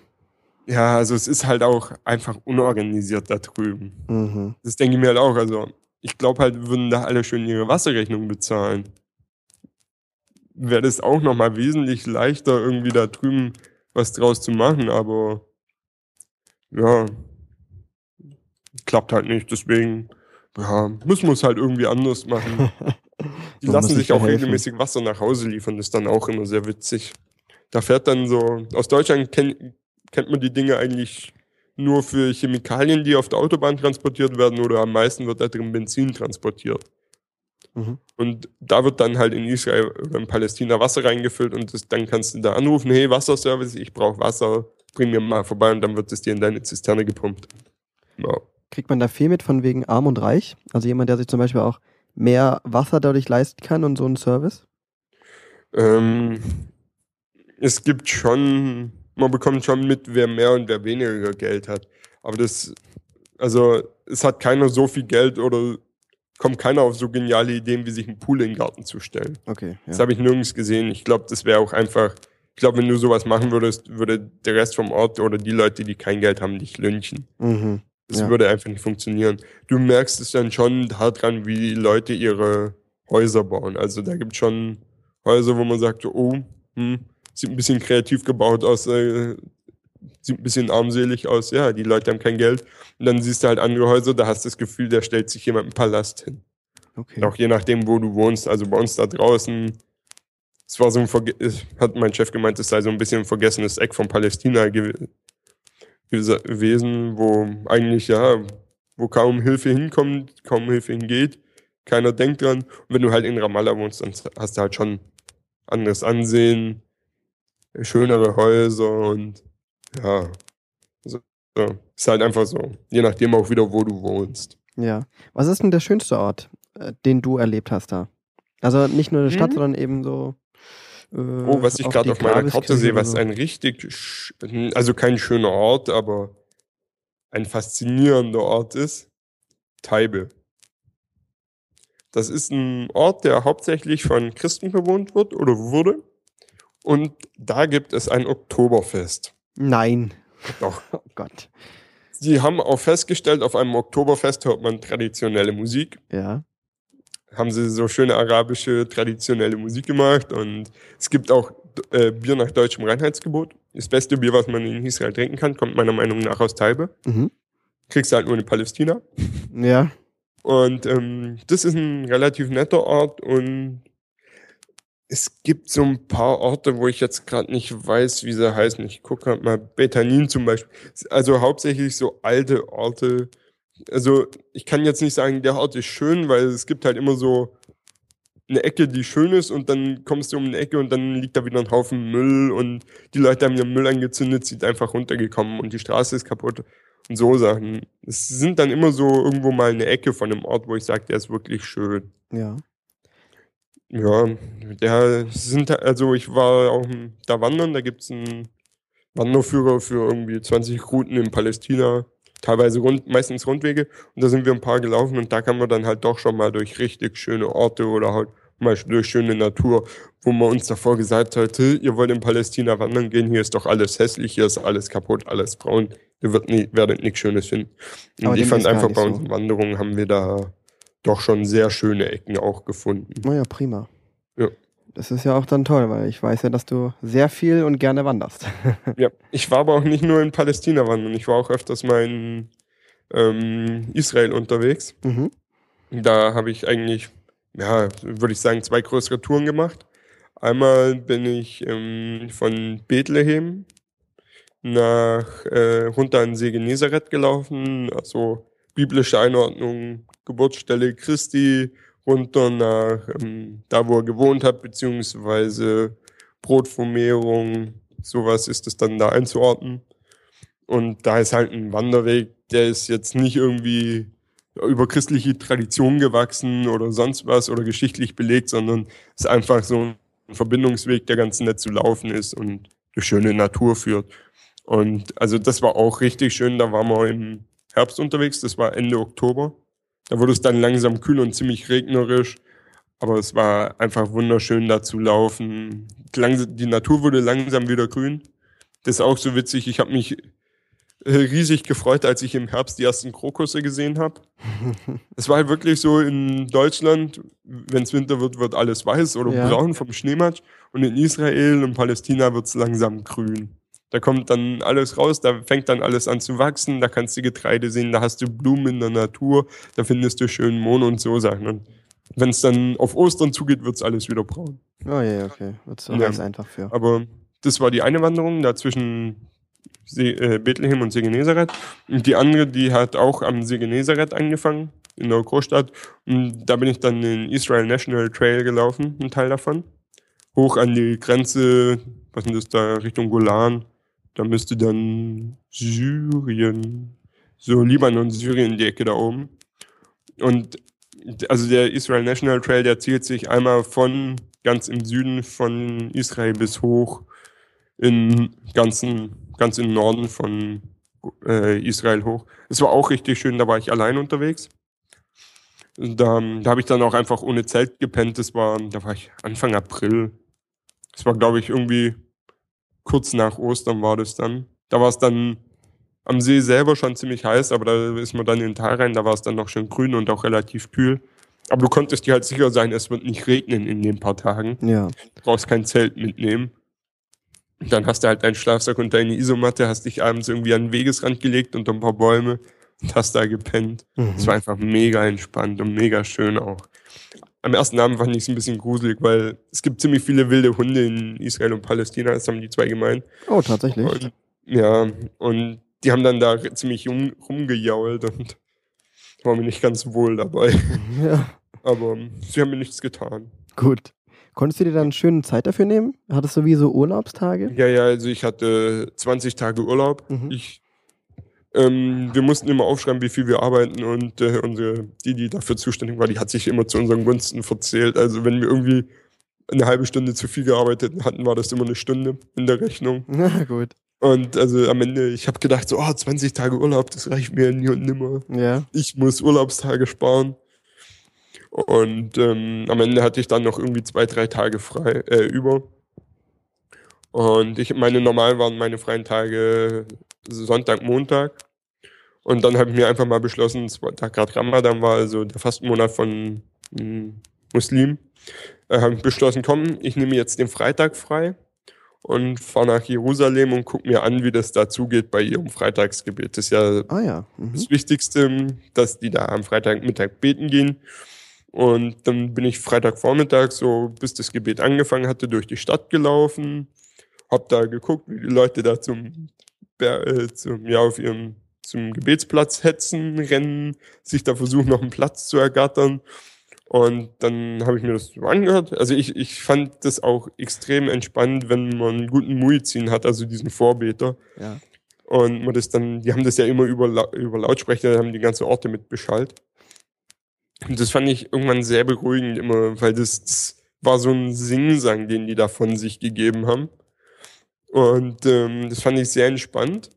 Und das habe ich mir dann angehört und danach bin ich dann mit, habe ich eine Weile zugeguckt, auch wie die wieder rausgelaufen sind, äh, sich da übelst durch die Straßen gequetscht haben. Und irgendwann habe ich gedacht, komm, jetzt stellst du dich da mitten rein und läufst einfach mal mit und guckst, um das mal so richtig schön mitzuerleben. Mhm. Und das war auch ganz witzig, weil also im Fastenmonat dürfen die ja nichts trinken, tagsüber nichts essen. Und es war August. Oh. Also richtig, richtig, richtig heiß. Ja. Und ähm, dann standen da halt Leute mit auf dem Dächer mit Gartenschläuchen, Gießkannen, Spritzflaschen, Spritzpistolen und haben da halt Wasser runtergekippt. Und das war dann schon irgendwie ein sehr, ich fand es ein cooles Erlebnis, einfach mal so da mittendrin zu sein. Wolltest du auch zu mir, so, ist doch voll gefährlich, pass auf, dass dir da nichts passiert, die klauen doch sicher dir da irgendwas so. Mir wurde nichts geklaut, mir ist nichts passiert, es war einfach nur eine spannende Erfahrung, die ich da gemacht habe. Mhm. Und dann habe ich mich auf ein Dach von, dem, von der Unterkunft, wo ich immer übernachtet habe, in Jerusalem gesetzt, mit Blick auf dieses Tor, wo die da rauskommen. Und das Gebet war mittags um halb zwölf, äh, halb eins vorbei. Und ich saß dann einfach, habe mir dann einen Nachmittag gegönnt, wo ich eigentlich nichts getan habe, außer auf dem Dach gesessen, meinen Apfel gegessen, bisschen Brot gegessen, viel getrunken, weil es so warm war, und runter zu gucken und den Leuten da beim Einkaufen zuzugucken und wie sie sich da rausquetschen. Bis Ja. dann wirklich so sich die Situation bei dem Tor wieder normalisiert hatte. Mhm. Das ist irgendwie halb fünf, fünf, also so dreieinhalb Stunden haben die gebraucht, bis da mal ein Großteil raus war. Das Wahnsinn. fand ich auch ziemlich krass. Und vor allen Dingen, die kommen raus aus dem Tor und dann sind da gleich Verkaufsstände, da wird dir alles Mögliche verkauft. Kinderspielzeug, Klamotten, aber halt auch Getränke und Essen. Und die Leute kaufen da immer noch sehr viel ein. Wo ich mir halt denke, also ganz ehrlich, dürfte ich einen Tag lang nichts essen. Es wäre für mich eine Strafe, wenn sich jemand vor mir hinstellen würde und fragt, hey, magst du hier eine, eine Flasche Wasser kaufen oder ein Stück Brot? Ja. Ich halt sagen, ey, ich bin halber am Verhungern, ich habe mega Durst, aber ich darf nicht. Mhm. ja. Aber das hat denen nichts gemacht. Also die haben da eingekauft, als gäbe es keinen Morgen mehr teilweise. okay. Das haben sie halt. Also die, die essen dann halt Nacht. nachts auch extrem viel. Ja, Also eben, Bei genau. denen ändert sich dann der Tagesrhythmus in der Zeit auch ziemlich extrem. Mhm, richtig. Also mein Chef hat normal, also wir haben normal morgens um halb acht angefangen, haben dann bis um zehn gearbeitet, hatten eine halbe Stunde Pause. Da gab es dann Frühstück für die Arbeiter im Garten und für uns. Das war immer sehr gut. Und dann äh, ging es eine halbe Stunde später weiter bis um halb eins. Da gab es Mittagessen bis um eins und dann bis um vier nochmal. Unser Chef hat halt während dem Ramadan irgendwie um fünf angefangen und hat dann durchgearbeitet und ist dann halt ziemlich früh wieder heim und hat dann sagen immer nur geschlafen bis abends, bis er wieder essen durfte.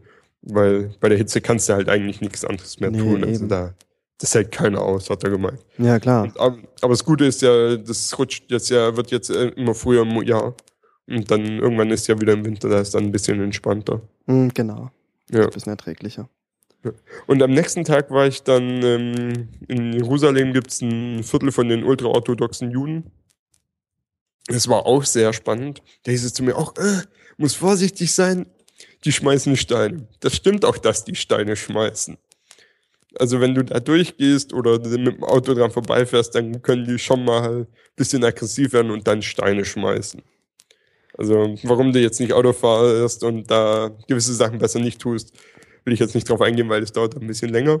Ich bin da halt schön durchgelaufen, lange Hose, Hemd, Kappe auf dem Kopf, dass sich keiner beschweren kann, so, ah, warum läufst du ohne Kappe rum? Und bin da durchgelaufen und Also, Kappe heißt Keeper oder? Nee, ich hatte einfach so eine? Baseballkappe auf, weil so. ich keine Keeper hatte. Aber Ach so, also, okay, ja. hm, also eben. irgendeine Kopfbedeckung. Wahrscheinlich wäre es auch ohne gegangen, aber ich habe gedacht, ich bin mal vorsichtig, nicht, dass ich am Ende doch noch Steine abbekomme und dann Ja. wieder alle, wir haben es dir doch gesagt. ja, genau. Wollte ich ja nicht. Und bin dann da halt durchgelaufen und habe mir das angeguckt und das war halt auch spannend, weil in, für einen Schabbat, also den Samstag, sind da alle Straßen gesperrt. Da kommst du gar nicht mit dem Auto rein an sich. Was auch lebensgefährlich wäre, da mit dem Auto reinzufahren. Aber dadurch kannst du da dann halt auch ganz entspannt auf der Straße rumlaufen und ja, also fotografieren ist auch schon wieder gefährlich. Ich habe den einen dann gefragt, ob ich ein Bild von ihm machen kann. Ja, mach nur, kein Problem. Also halt alles irgendwie so auf Englisch zusammengestückelt. Mhm. Die sprechen, ja, keine Ahnung, was die da sprechen. ne? Die sprechen ja auch nicht wirklich, also teilweise sprechen die nicht mal das Israelisch, was der Rest von Israel spricht, weil sie sagen, äh, das ist nicht unsere Sprache, wir bleiben bei unserem alten Jiddisch. Das ist so eine Mischform aus Jüdisch, also aus dem Althebräisch, dem Deutschen und äh, nochmal irgendwas. Ja. Klingt dann ziemlich witzig und zwischendurch verstehst du auch mal wieder zu ansatzweise ein Wort. Mhm. Und ich stand dann da auf der Straße rum, habe mir das bunte Treiben oder das Treiben da angeguckt. Und dann kam ein junger Mann auf mich zu und hat gefragt, ob ich kurz mit ihm heimkommen könne, ihm helfen. Ich habe mir gedacht, so, hm, hm, klingt ein bisschen komisch, Ja. Probieren wir mal aus. Gucken wir mal, wo wir hinkommen, was bei rauskommt am Ende vom Tag. Und dann bin ich da halt mit und ähm, bin dann da ein bisschen mit dem durch die Gegend gelaufen und also hab dem dann halt noch so ein paar Fragen gestellt, was ich halt nicht verstanden habe bis dahin bei im Judentum oder wie die ihren Schabbat leben. Zum Beispiel dürfen die am Schabbat nur eine gewisse Anzahl von Schritten gehen. ja, das wusste ich sogar. Ich wusste aber nicht, wie viel. Äh, Ich, ich habe es vergessen, aber ich weiß nur, dass von diesem Viertel nicht reicht, um zur Klagemauer zu laufen und wieder zurück. Oh, schade. Und das machen die ja gerne. Und wie sie Ja. denn da hinkommen. Dann hat er gemeint, du hast zwei Möglichkeiten. Entweder du nimmst ein Taxi. Habe ich gemeint, hey, warte mal, ihr dürft doch kein Auto fahren an dem Tag. Meinte er, Auto fahren dürfen sie selber ja nicht, aber sie dürfen ja ein Taxi nehmen. Da werden sie ja gefahren, das ist dann ja nicht mehr ihr Problem. Aber wer fährt dann das Taxi? Irgendwelche anderen Israelis, die nicht so streng gläubig sind. Das Ah, ist dann so. okay. Okay. Oder du läufst halt einfach hin und dann hast du zu, bist du zu viel gelaufen. Die zwei Möglichkeiten hast du. Oder du bleibst daheim, was auch nicht zulässig ist. okay. Kannst auch in eine andere Synagoge gehen, machen auch einige. Aber dann bin ich halt mit dem heim und hat er mich gefragt, ob ich bei denen die Hauptsicherung reinmachen könnte. Die wären gerade rausgeflogen und sonst könnten sie nicht essen. Und ich denke mir so, okay, warte mal. Ich bin jetzt mit dem nach Hause gegangen, um ihm die Sicherung reinzumachen. Dann ist mir eingefallen, so warte mal. Er darf nicht arbeiten. Das ist er darf nicht arbeiten Punkt. und sie dürfen keine Funken schlagen. Ah, Und als ich die Sicherung reingemacht habe, hat das einen Schlag getan. Also da ist ein ordentlicher Funken geflogen. Und dann bin ich, hat er mich gefragt, ob ich die restlichen Schabbatuhren haben, die da in den Steckdosen. Das ist an sich nur eine Zeitschaltuhr. Mhm. Wann da Strom drauf kommt und wann nicht. Ähm, die wären irgendwie alle eine Stunde zu spät oder zwei Stunden zu spät. Das ist natürlich ungünstig, wenn erst zwei Stunden, nachdem es dunkel wird, die Sonne, äh, das Licht angeht. ja. Oder so sagen. Und ähm, das war dann ganz witzig bei dem und dann bin ich wieder heim. Es war so, Und wie sah der dann dann aus? War das dann auch so mit, mit, mit, mit Löckchen und Bart und Kipp Ja, oder ja, ja, Hut? auf jeden Fall. Also Mhm. da gibt's welche. Also so stellt man sich dann Juden klassisch vor, aber das sind wirklich ganz wenige, die eigentlich so rumlaufen. Aber ja, Das bei den, bei den, äh, wie hießen jetzt nicht ultra-orthodox? Äh, Doch, bei den Ultraorthodoxen. ah, achso, doch, die, ja, genau. Die, doch, dann heißen die. Die so. laufen da ziemlich viele so rum. Ja, eben. ziemlich komischer Verein. Aber Weil interessant. mit die Ultraorthodoxen irgendwie ganz sympathisch sind, so mit ihrer leicht bekloppten Lebenseinstellung, die sie da haben. Vor allen Dingen die meisten Ultraorthodoxen oder die Ultraorthodoxen gibt es auch einige, die sehr für Palästina eingestellt sind, habe ich irgendwann erfahren. Das fand Mhm. ich dann auch sehr spannend, wo ich mir nur gedacht habe, wie passt das zusammen? Aber die sagen halt, ähm, äh, das neue Jerusalem beziehungsweise das neue Israel, das Land der Juden, kommt erst, wenn Jesus oder wenn, ich glaube, Gott oder am Tag der Auferstehung oder wie das dann bei denen heißt, ähm, beim letzten Gericht, erst da bekommen wir ein neues Israel. Mhm. Und ähm, so lange wollen wir auch nicht in dem Land Israel eigentlich leben. Wir wohnen nur hier, weil wir hier schon seit Generationen leben. Und deswegen sind wir nicht dafür, dass es ein Land Israel gibt, weil das dürfen wir nicht aufbauen. Dafür brauchen wir erst sozusagen Gottes Auftrag, den haben wir noch nicht erhalten. Damit müssen wir bis zum jüngsten Gericht warten. Ah, okay. Deswegen sind die für Palästina. Aber das sind eine, ist eine sehr kleine Gruppe innerhalb der Ultraorthodoxen nochmal. Mm, okay, das ist immer die Interpretation, die da mit reinspielt dann am Ende. Ja, oder auch ihre Glaubenseinstellungen, wie die Ja, gelebt genau. haben. Mm. Ja. Gibt dann auch welche, die noch im Iran, also es gibt auch Juden im Iran mit der Einstellung, ne, wo man sich halt auch denkt, so warte mal, Juden und Iran, das klingt irgendwie ein bisschen komisch, aber es, dadurch geht's dann halt wieder zusammen. Mm. Ja. Wie findet dann die Kommunikation statt? Alles über Englisch? Ähm, ja, also ich habe mit dem Englisch geredet, beziehungsweise manche Juden können auch noch Deutsch. Ah, okay. Also gerade die ältere Generation, es gibt da ja auch einige, die noch aus Deutschland kommen. mm. Und ja, Englisch können viele. Und so also ich konnte auch so ein paar einzelne Wörter Jüdisch, so dass ich die grundlegendsten Grundlagen mit denen irgendwie regeln konnte. Aber die meisten können einfach auch Englisch, weil sie alle wissen, also gerade wenn du irgendwie mit Jüngeren zu tun hast in Israel, die wissen einfach, das Jiddisch oder äh, nee, das Ivrit, was die da sprechen, das ist so mini die Sprache in, auf der Welt, Ja, sprich dass sie damit nicht weit kommen. Sie müssen Mhm. irgendwie eine Fremdsprache lernen. Okay, Dementsprechend ist können, die da, können da auch einige sehr gut Englisch und dann kommt man damit schon durch. gut. Aber ja, also man hat auch immer mal wieder Leute getroffen, die Deutsch gesprochen haben und nicht nur Touris, auch Einheimische. Das fand ich ganz witzig. In Palästina habe ich, haben wir im den Sammeltaxi von Ramallah nach ähm, zu uns heim mal einen getroffen, der hat in Berlin Elektrotechnik, glaube ich, studiert. Okay. Und der, ich, also, also, der hat sich uns nicht so direkt vorgestellt, so, hallo, ich kann Deutsch, sondern der hat uns richtig geschockt am Anfang. Wir standen da, haben halt, ich kam da mit meinem Mitvolontär und ein paar anderen Leuten angelaufen. Alle haben halt alle miteinander Deutsch geredet, weil wir alle Deutsche sind. Und haben da uns einfach reingesetzt und irgendwann fängt er an und mit, sagt uns die komplette erste Strophe äh, vom Deutschlandlied auf. Die erste Strophe. Die erste Strophe. Da haben wir halt alle gesagt, okay, ähm, wart mal, halt, stopp. Und, ähm, aber irgendwie kamen wir dann halt drauf, so, ja, er hat in Deutschland gelebt und der meint es auch nicht böse, sondern das ist halt irgendwie so ein Text, den er damals gelernt hat und den er sich behalten hat. Der, der kannte auch alle deutschen Schriftsteller und ich war dann nach äh, zehn Sekunden mit ihm überfordert, weil ich die alle nicht kannte. Beziehungsweise ich kannte die ganzen Werke nicht, die er auswendig konnte. Ja, das war so eine Erfahrung, wo ich gedacht habe, so, okay, ja. alles klar. Aber so Erfahrungen, dass die Leute da komisch eingestellt sind, also der war ja eigentlich gar nicht komisch eingestellt, aber ich habe auch in so einem Sherwood mal ähm, Leute getroffen, als die merken ja, dass du kein Araber bist und dann fragen sie sich, woher du kommst und dann, ja, Deutschland. Mhm. Ja, ja, Hitler ist toll. Was? Moment. Stopp. Ja, Moment mal, warte. Habe ich dann so, also sie konnten gebrochenes Englisch, habe ich sie gefragt, ja, warum findet ihr Hitler toll? Und sie gemeint, ja, der hat versucht, der hat die Juden umgebracht.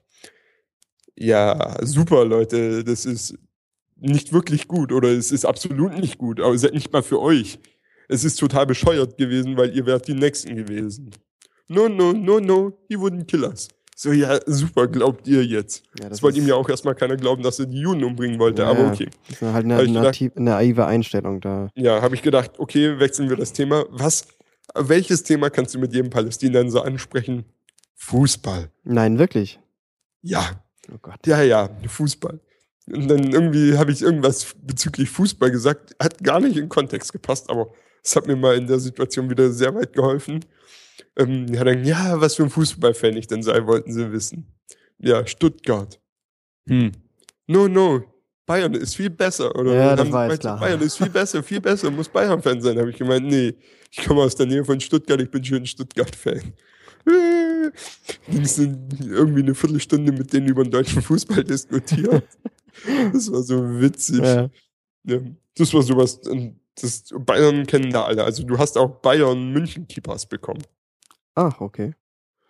Ja, also da hast du dann auch teilweise nur gedacht, so, alles klar, Leute. Ja, die richtige Vermarktung einfach.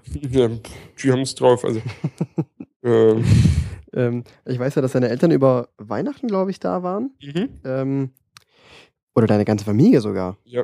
Ja. Ähm, wie, wie feiert man denn Weihnachten in Israel? Gar oder wie nicht. habt ihr es erlebt?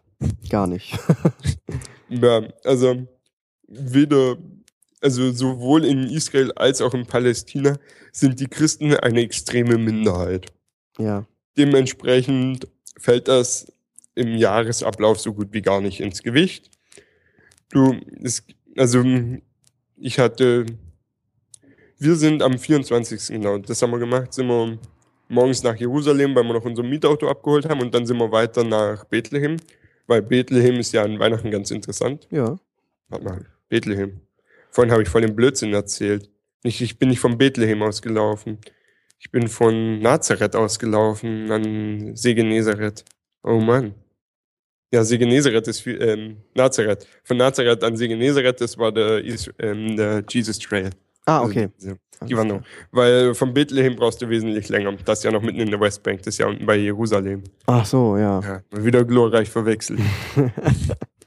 Macht ja nichts. Auf jeden Fall.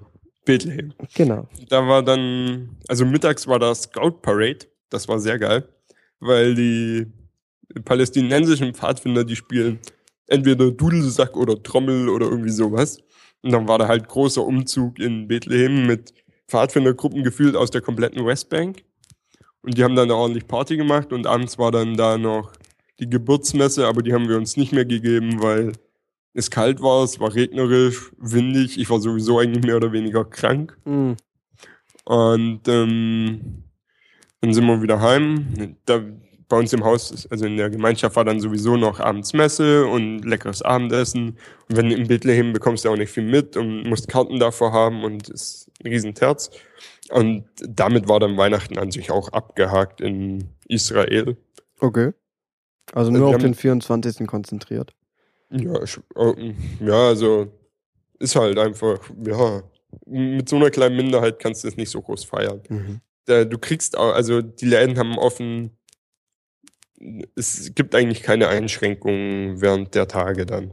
Mhm.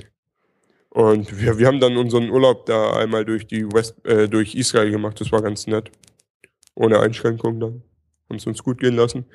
Ähm, was wesentlich, wo man wesentlich mehr von mitbekommt, ist Ostern.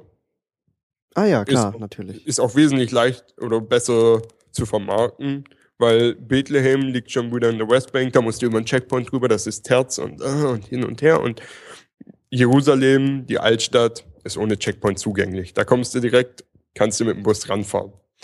Und da ist dann auch richtig was los. Das sieht man ja auch ab und zu mal im deutschen Fernsehen, wenn dann da am Karfreitag, äh, Gründonnerstag geht's ja los. Mhm. Und ab da kannst du dann gefühlt äh, durchmachen bis Ostermontag. Brauchst du gar nicht mehr ins Bett gehen.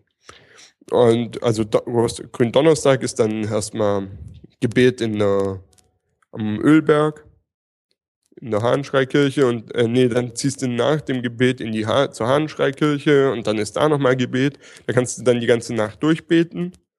Am nächsten Tag ist dann ähm, Kreuzweg durch Jerusalem, durch die Altstadt, zur Grabeskirche. Den ganzen Tag läuft da irgendjemand mit seinen Kreuzen durch die Gegend. Eigentlich läuft da das ganze Jahr über jemand mit einem Kreuz durch die Gegend. Kann man sich ausleihen. Nein, wirklich. Kannst du dir ausleihen. Also sind dann irgendwie so, so Brettkreuze. Also ich hatte es nie in der Hand, aber ich glaube, wenn sie, die wiegen einfach nicht viel, damit sie auch noch die alte Oma schleppen kann. Okay. Aber den Leidensweg auch selber Ja, bestreiten. kannst, kannst du da nachlaufen. Und dann sind ähm, Gottesdienste. Jede Kirche hat da ihren Gottesdienst am Karfreitag. Also ich habe am Karfreitagmorgen auch noch mal gearbeitet und bin dann erst mittags drin, kam dann zu spät zu dem großen äh, Kreuzweg der Benediktiner oder Franziskaner, die, die da zusammen machen. Und bin dann nur noch so in die Kirche und dann wieder heim. Es war auch bei uns, wir hatten zu der Zeit extrem viel Arbeit, weil, also Ostersonntag bin ich dann wieder nach Jerusalem, weil ich im evangelischen Kirchenchor gesungen habe. Oh, schön. Die katholischen hatten keinen. Das wäre ich so. gegangen. nee, war ganz nett so. Und dann ähm, am Ostermontag sind wir glorreich erstmal morgens schön nach Jerusalem gefahren, um dann wieder heimzulaufen, weil wir ja in Emmaus waren. Und dann sind wir den Emmaus-Weg gegangen, der organisiert wurde von, ich glaube, Franziskanern waren das. Und dann ist man da einmal von Jerusalem wieder nach Emmaus gelaufen. Da war dann Gottesdienst und Essen und ja, es war ganz nett. War ein schöner Weg. Also da, da war es dann auch, war schön warm, aber da hat man dann schon gemerkt, dass langsam wieder auf den Sommer zugeht und das einfach trockener wird.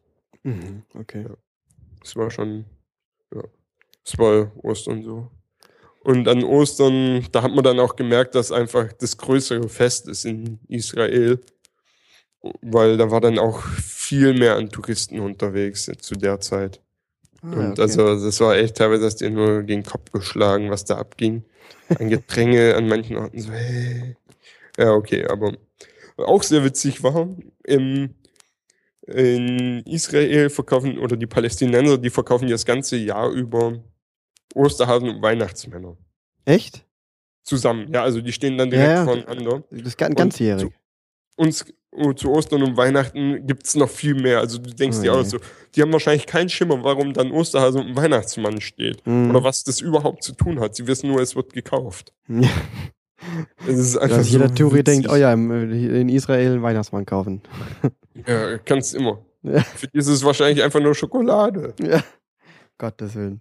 Oh Weil sie den Weihnachtsmann auch ein bisschen importiert haben jetzt. Also die hängen dann auch, um vor Weihnachten dekorieren sie auch gerne ihre Häuser und ja, die Juden haben sich da auch ein bisschen was vom Advent abgekupfert. Ah, okay. behaupte ich jetzt mal ganz böse. Es gibt auch andere Theorien, warum das so ist, aber ja, die haben da auch irgendwie ihr Lichterfest und ist auch ganz schön. Dann zünden sie, in, also die ganzen Juden sollen dann irgendwie jeden Abend ein Licht mehr anzünden. Das dauert dann halt eine Woche und dann stellen die jeden Abend ihren, Arm, äh, ihren Leuchter ins Fenster und dann leuchten halt sieben Kerzen am Ende. Und es ist dann auch sehr entspannt zu der Zeit in Jerusalem, weil da sind halt extrem viele, die das machen. Mhm. Ist dann richtig schön so, ja. Warst, so hat jeder so ein bisschen seine Besinnlichkeit da. warst du eigentlich bei der Friedenslichtaussendung? Ja, war ich, aber das war eher unspektakulär. Oh, okay. Weil, also, ähm, die, also da, wo ich war, das war nicht in der Geburtskirche, weil in der Geburtskirche geht nur der Patriarch mit dem Kind in die Grabes, äh, die Geburtsgrotte runter, zündet das Licht an und danach ist dann die Aussendungsfeier, wie das heißt, in der Kirche schon wieder ein gutes Stück weg. Und ja, das ist halt ein Rentnergottesdienst, würde ich jetzt mal sagen. Mhm. Weil das ist eine Fahrt, die vom ORF organisiert wird und Ja, genau. Da ist ein Kind dabei und der Rest ist so äh, 50, 60, 70 eher so die Ecke. Und ja, dann waren noch ein paar Blauhelmsoldaten da, das war auch ganz nett, mit denen habe ich mich gut unterhalten und zwei, drei palästinensische Pfadfinder, mit denen habe ich auch mal ein bisschen geredet, aber war jetzt irgendwie nicht so das große Erlebnis. Hast du auch so Kontakt gehabt mit Pfadfindern? Nicht wirklich, nee. Das hat sich irgendwie nie ergeben. Also ich habe denen danach auch ein paar Mal eine Mail geschrieben, aber die haben sich nie gemeldet und dann. Einmal hatte ich noch mit den deutschen Pfadfindern Kontakt.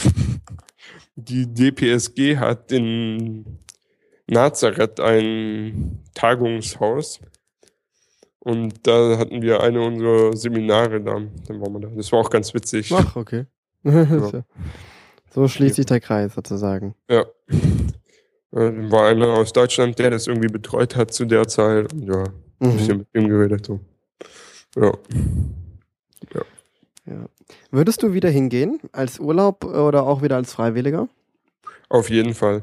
Also ich will eigentlich auch schon, wir hatten auch überlegt, ob ich jetzt, also wir wollen, also meine Freundin und ich wollen zusammen da mal hinfahren. Also ich will mehr wie sie, aber wahrscheinlich mitkommen.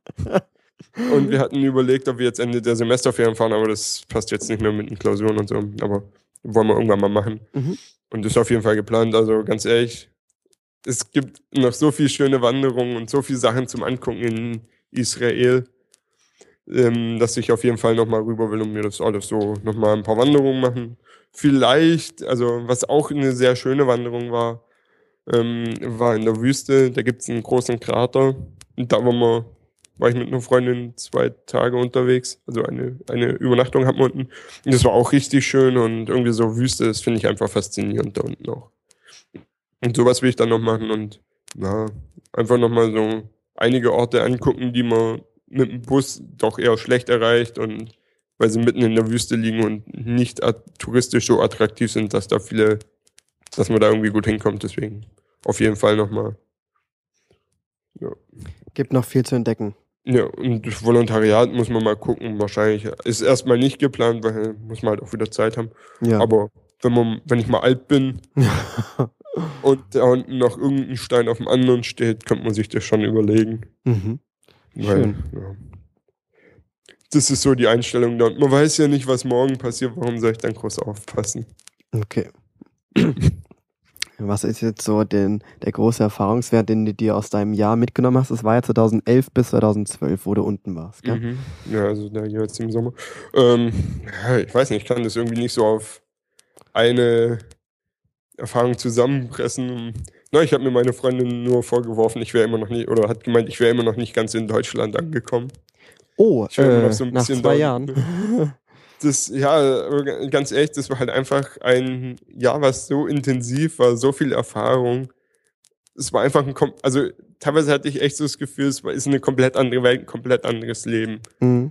Ich saß davor eigentlich mehr hau hauptsächlich am Schreibtisch rum, habe gelernt für die Schule. Danach lerne ich jetzt für die Uni und das war einfach so zwischendrin mal wirklich eine Pause, wo wenn man es wirtschaftlich betrachtet, so aus dem Sinn, was bringt es mir für meine Zukunft finanziell, weiß ich jetzt nicht, ob es mir groß viel bringt. Es war auf jeden Fall mal eine super Erfahrung und es war einfach wieder so ein, eine Pause zwischendrin, einfach so gefühlt ein Jahr lang nichts mit, also ich musste wenig mit dem Kopf machen und ich habe es auch danach gemerkt, ich konnte danach einfach die, ersten, die erste Zeit, als ich in Deutschland war, also wenn ich irgendwie was am Schreibtisch machen musste, da, da bin ich ganz schnell hibbelig geworden, weil ich raus musste. Mhm. Das war halt so, ja, einfach eine, war ein Haufen guter Erfahrungen, die man gar nicht so zusammenfassen kann, würde ich jetzt mal sagen. Ja, ja, das ist verständlich. Und du bist ja auch, wie ich ja eben schon gesagt habe, grundsätzlich daran interessiert, die Situation vor Ort und das Leben vor Ort, dass du natürlich jetzt auch im Nachhinein dich natürlich auch weiterhin informieren möchtest. Ja, ja, auf jeden Fall. Also, da gibt's ja diese Blogs, die, die gucke ich eigentlich immer an und manchmal denkt man sich schon so, ha, jetzt müssen wir eigentlich wieder runtergehen und wenn dann irgendwie so besondere Festtage sind bei den Juden, dann es war auch immer eine ganz besondere Atmosphäre, dann wenn, wenn man wusste, du bist jetzt irgendwie in Tel Aviv oder sonst in irgendeiner Stadt und morgen ist ein Festtag und du kommst einfach nicht mehr weg, weil wenn die Juden einen Festtag haben, dann ist Ende Gelände, dann fährt kein Bus, da fährt keine Straßenbahn, da haben die Geschäfte zu, es ist an sich tote Hose. Mhm. Selbst viele Sehenswürdigkeiten machen dann einfach zu und dann, ja, hast du einen Tag, wo du eigentlich nichts tun kannst, aber selbst die Tage waren irgendwie immer eine sehr faszinierende Erfahrung, mit den Juden dann oder den Leuten, die da vor Ort waren, so ein bisschen Kontakt zu haben. Ja. Ja. Klar, da hat man einfach viel mehr, ja, ich will nicht sagen Auswahl, aber das ist einfach ein, sehr vielseitiger, das Land. Allein durch Ja. die verschiedenen Kulturen und die Religionen, die da einfach einen großen Stellenwert einnehmen. Sehr also- faszinierend. Ich ver- ähm, würde, also manchmal habe ich das Gefühl, dass man Israel und Palästina als zwei Länder bezeichnet, ist eigentlich durchaus richtig. Aber man könnte fast schon nochmal sagen, es gibt dann noch das dritte Land Jerusalem. Okay, ja, weil- weil, weil da alle zusammenkommen quasi. Ja, in Israel hast du die jüdische Gesellschaft oder halt dieses irgendwie jüdisch geprägte Leben. Und in Palästina hast du die, das islamisch geprägte Leben. Und in Jerusalem, da trifft gefühlt alles, was du in dieser Welt finden kannst, an Glauben. Also da, da, da spielt dann das Christentum noch rein und haufenweise irgendwelche Splittergruppen, irgendwelche Abspaltungen von den großen drei monotheistischen Weltreligionen. Alles ist da und dann triffst du unterwegs mal irgendwie total die skurrilen Gestalten, die da dir irgendwelche neuen Weisheiten aus Bibel, Koran oder Tora erzählen wollen und Ja, also es ist einfach mega spannend, da unterwegs zu sein. Mhm. Kann mir vorstellen. Ist auf jeden Fall ein Besuch wert. Ja, ich werde es mir mal vornehmen. Meldest dich, ich komme mit. ja, sehr gerne. Falls deine Freundin nicht will, dann springe ich ein. Ja. Machen da noch ein paar schöne Wanderungen. mhm. Es gibt noch so ein paar Sachen, die, die werde ich auf jeden Fall nochmal laufen. Mhm. Also gerade unten am Toten Meer. Da gibt's eine, wie heißt denn das, Oase, so, das war's Wort. Ähm, wo man hinterläuft und dann am Bächen lang und das ist einfach wunderschön, da lang zu laufen. Und dann kommst du hoch und das ist wirklich so, wenn du hochläufst auf die Berge, an sich ist das eher so eine Hochebene, auf die du da kommst. Ist dann wirklich so, du, du stehst dann so an, an einer fast schon senkrechten Abbruchkante an manchen Stellen und blickst dann runter aufs Tote Meer und drüben im Dunst liegt dann Jordanien, wo gerade wieder die Berge hochgehen. Das war schon krass, dann da oben zu stehen und sich das anzugucken. Wo schon im Februar gefühlte 35 Grad bis 40 Oh. Grad hat. Gottes Willen, Wahnsinn. Es, also, es gibt Orte, die sind brutal heiß in Israel. Und dann gibt es Orte, die sind brutal heiß und brutal schwül. Da hältst es dann echt kaum noch aus im Sommer. Und Mhm. die habe ich dann einen großen Bogen gemacht. Das kann ich mir gut vorstellen, ja. Ja. Schön. Ja, du bist ja jetzt in, dass wir das auch noch kurz beleuchten. ähm, ich habe ja eben erzählt, dass wir zusammen äh, Jupfi-Leiter waren. Ich glaube, Ja. eineinhalb oder zwei Jahre. Na, du ich glaube, du warst zwei Jahre Leiter. Ich bin da kurz danach dazu gekommen ins Team. Wie dem auch sei. Ich Ähm. habe irgendwann im Februar, glaube ich, angefangen. Ach so. Noch, man Ja. weiß es nicht mehr. Wir waren auf jeden Fall Ja, zusammen Leiter, so das halt. weiß ich auf Müssen jeden Fall noch. Nami nachgucken, da Oh, steht ja. ja, Hab genau. neu festgestellt. Ja, das ist richtig. Da muss ich auch noch bei dir nachgucken, weil darauf kann, wollte ich mich gerade noch eingehen. Du bist ja jetzt in Darmstadt mittlerweile studiumsbedingt, nachdem du Ja. im, das Jahr in Israel warst und bist da ja jetzt auch wieder bei den Pfadfindern. Bist ja, da direkt bin wieder ich jetzt. Fahrleiter. Ja, bin ich jetzt auch in Sigmaringen mittlerweile. Ja. Mhm. Ihr wurdet leider nicht nominiert. Ja, Gott sei Dank. Irgendeine komische Koten-Challenge. Äh, Das ist gar nicht cool. Super. Wurdet ihr nominiert äh, äh, mit deinem Fall, also du mit deinem Fallitrupp oder äh, wie lief das? Ja, die Leiterrunde wurde nominiert. Ah, okay. Und kannst mal gucken und äh, bei Facebook äh, Darmstadt Liebfrauen DPSG oder so, was heißen wir da? Mhm. Irgendwie so. Mhm. Da ist auch ein Video, aber ich weiß noch nicht, ob das, ob beide online sind. Weil erst hat nur ein Teil der Leiterrunde aufgebaut und der Teil hat dann die anderen, den Rest der Leiterrunde nominiert. Ja, okay. Und dann haben halt nochmal welche aufgebaut und wir haben dann unsere Pfadi-Stufe nominiert. Ach mit so. der einen Leiterin, die nicht da war. Oh. Die musste dann zusammen mit den Pfadis aufbauen. ja. Ja, das ist ja, es ist auf jeden Fall toll, dass du noch weiterhin aktiv bist bei den Fadis. Ja, ja, sofern das irgendwie Studiums zulässt. Ja, klar, das gibt's halt auch Ja. mal. Ja. Sommerlager habe ich hier noch nie geschafft. Mit deinem Aber Stamm halt, meinst du? Ja, Mit in Darmstadt. 2016 äh, Iskandersteg. Oh, sehr schön. Ja, finde ich war's- super. Da war's, das wäre dann das dritte Mal, gell? Das dritte Mal, ja. Da will ich dann auch mein Leiterversprechen machen. Ah, das hast du noch nicht. Habt ihr auch äh, die, eine ähnliche Versprechenskultur wie in Sigmaringen? Nee, nee, also, ich- also ich weiß nicht. Ich war ja noch nie auf dem Sommerlager dabei. Ich habe noch niemandem Versprechen abgenommen. Ach so. was da an Versprechensvorbereitung läuft, aber so wie ich das hier mitbekommen habe, ist das, ähm, sieht es eher so nach einer Feierabendveranstaltung aus. Okay. Ver- Versprechensvorbereitung irgendwie eine Stunde lang. Mhm. Versprechen wird dann in der Luft abgelegt, also nicht irgendwie auf Banner, sondern ja, du stehst halt am Lagerfeuer, dann steht einer vor dir und bei dem gibst das Versprechen ab oder der nimmt es dir dann ab. Also ich finde da unseren Stil mit Banner auch wesentlich besser. Aber Kannst du ja mal einführen. ja, wenn ich mal auf dem Sommerlager da bin, dann Ja, stimmt. Ich habe dich auch schon gefragt, ob du bei uns mitkommen kannst. Dann kommt es mal, ja, nee, Studium. Ja, Klausuren liegen bei mir immer ganz toll. äh. Mhm. Ja, So schade. einmal durch die kompletten Semesterferien durch. Aber hey, Oh Gott. Urlaub ist was für Langweiler. Ja, so ist es. Ja. Das kommt dann wieder nach dem Studium, hat man wieder Zeit. Ja, beziehungsweise, wenn alles nach Plan läuft, habe ich in einem Jahr dann mal irgendwie einen Monat freien Sommerferien. Oder Oh. drei Wochen. Toll. Ja, da, genau, je höher das Semester, desto weniger hat man dann noch wirklich zu, also weniger ist relativ, aber dann gibt es dann doch mal irgendwie ein paar Luftlöcher, wo man, Ja, vor allen Dingen, das ist halt, sobald man bei uns die drei Mathe-Klausuren geschrieben hat, äh, die liegen halt irgendwie so traditionell am Ende der S- Ferien. Und wenn du die halt weg hast, dann hast du gute Chancen, dass du auch mal ein bisschen mehr frei hast. Mhm. Oder dir auch mal getrost ein bisschen frei nehmen kannst, weil Ja, dann eine ja. Prüfung nicht mehr so viel Zeit in Anspruch nimmt. Ja, Ja, gut. So, das sind halt die Unterschiede. So wie Sigmaring immer guckt, wo die Leiter herkommen, ähm, weil halt alle zum Studieren gehen, hat. Darmstadt äh, weniger das Problem mit den Leitern, die da sind potenziell, aber halt dann trotzdem Klausuren haben. Ja, Das ist echt witzig. Also wir haben, als ich angefangen habe, hieß es, ja, hm, Leiterproblem, ja, wir suchen höchstens noch dringend hm, weibliche Leiterin. Und zwischenzeitlich, ja, eigentlich brauchen wir gerade gar keine Leiter. Hm, Wie viel seid ihr? Ähm, wir sind sieben, 15, würde ich sagen. 15 Leiter. Ja. Wow. Nicht schlecht. Ja. Ja, also Aber es sind ja alles bei die zugezogenen, bei oder? Fadis. Mhm. Und äh, Da kann man Ich sich ja hab- abwechseln, wenn mal jemand keine Zeit hat. Das ist ja eigentlich super. Ja, so ganz ehrlich, ein Leiter hat jetzt auch gemeint, boah, wir sind jetzt vier Leiter, das ist viel zu viel. Ja, aber es sind ja eh nie alle da, oder? Doch, es sind, Echt? also unter dem Semester sind da wirklich eigentlich im Normalfall alle da und das halt, gerade also mit vier Leitern leiten ist schon, ja, Mhm. nicht gerade ohne, wenn du nur eine Gruppe hast dann oder so zehn, okay, die sind glaube ich auch 13 Gruppenkinder. Oh ja, okay, immerhin. Also das dann, muss Ja. dann natürlich dann auch gegeben sein, dass man auch wenigstens viele Ja. Kinder hat. Sind es dann alles Zugezogene, die zum Studium gekommen sind quasi? Die Leiter, ja, die, also die aktiven Leiter momentan schon. Mhm. Als ich angefangen habe, war noch, ähm, der Stamm ist ja relativ neu gegründet, also Ja.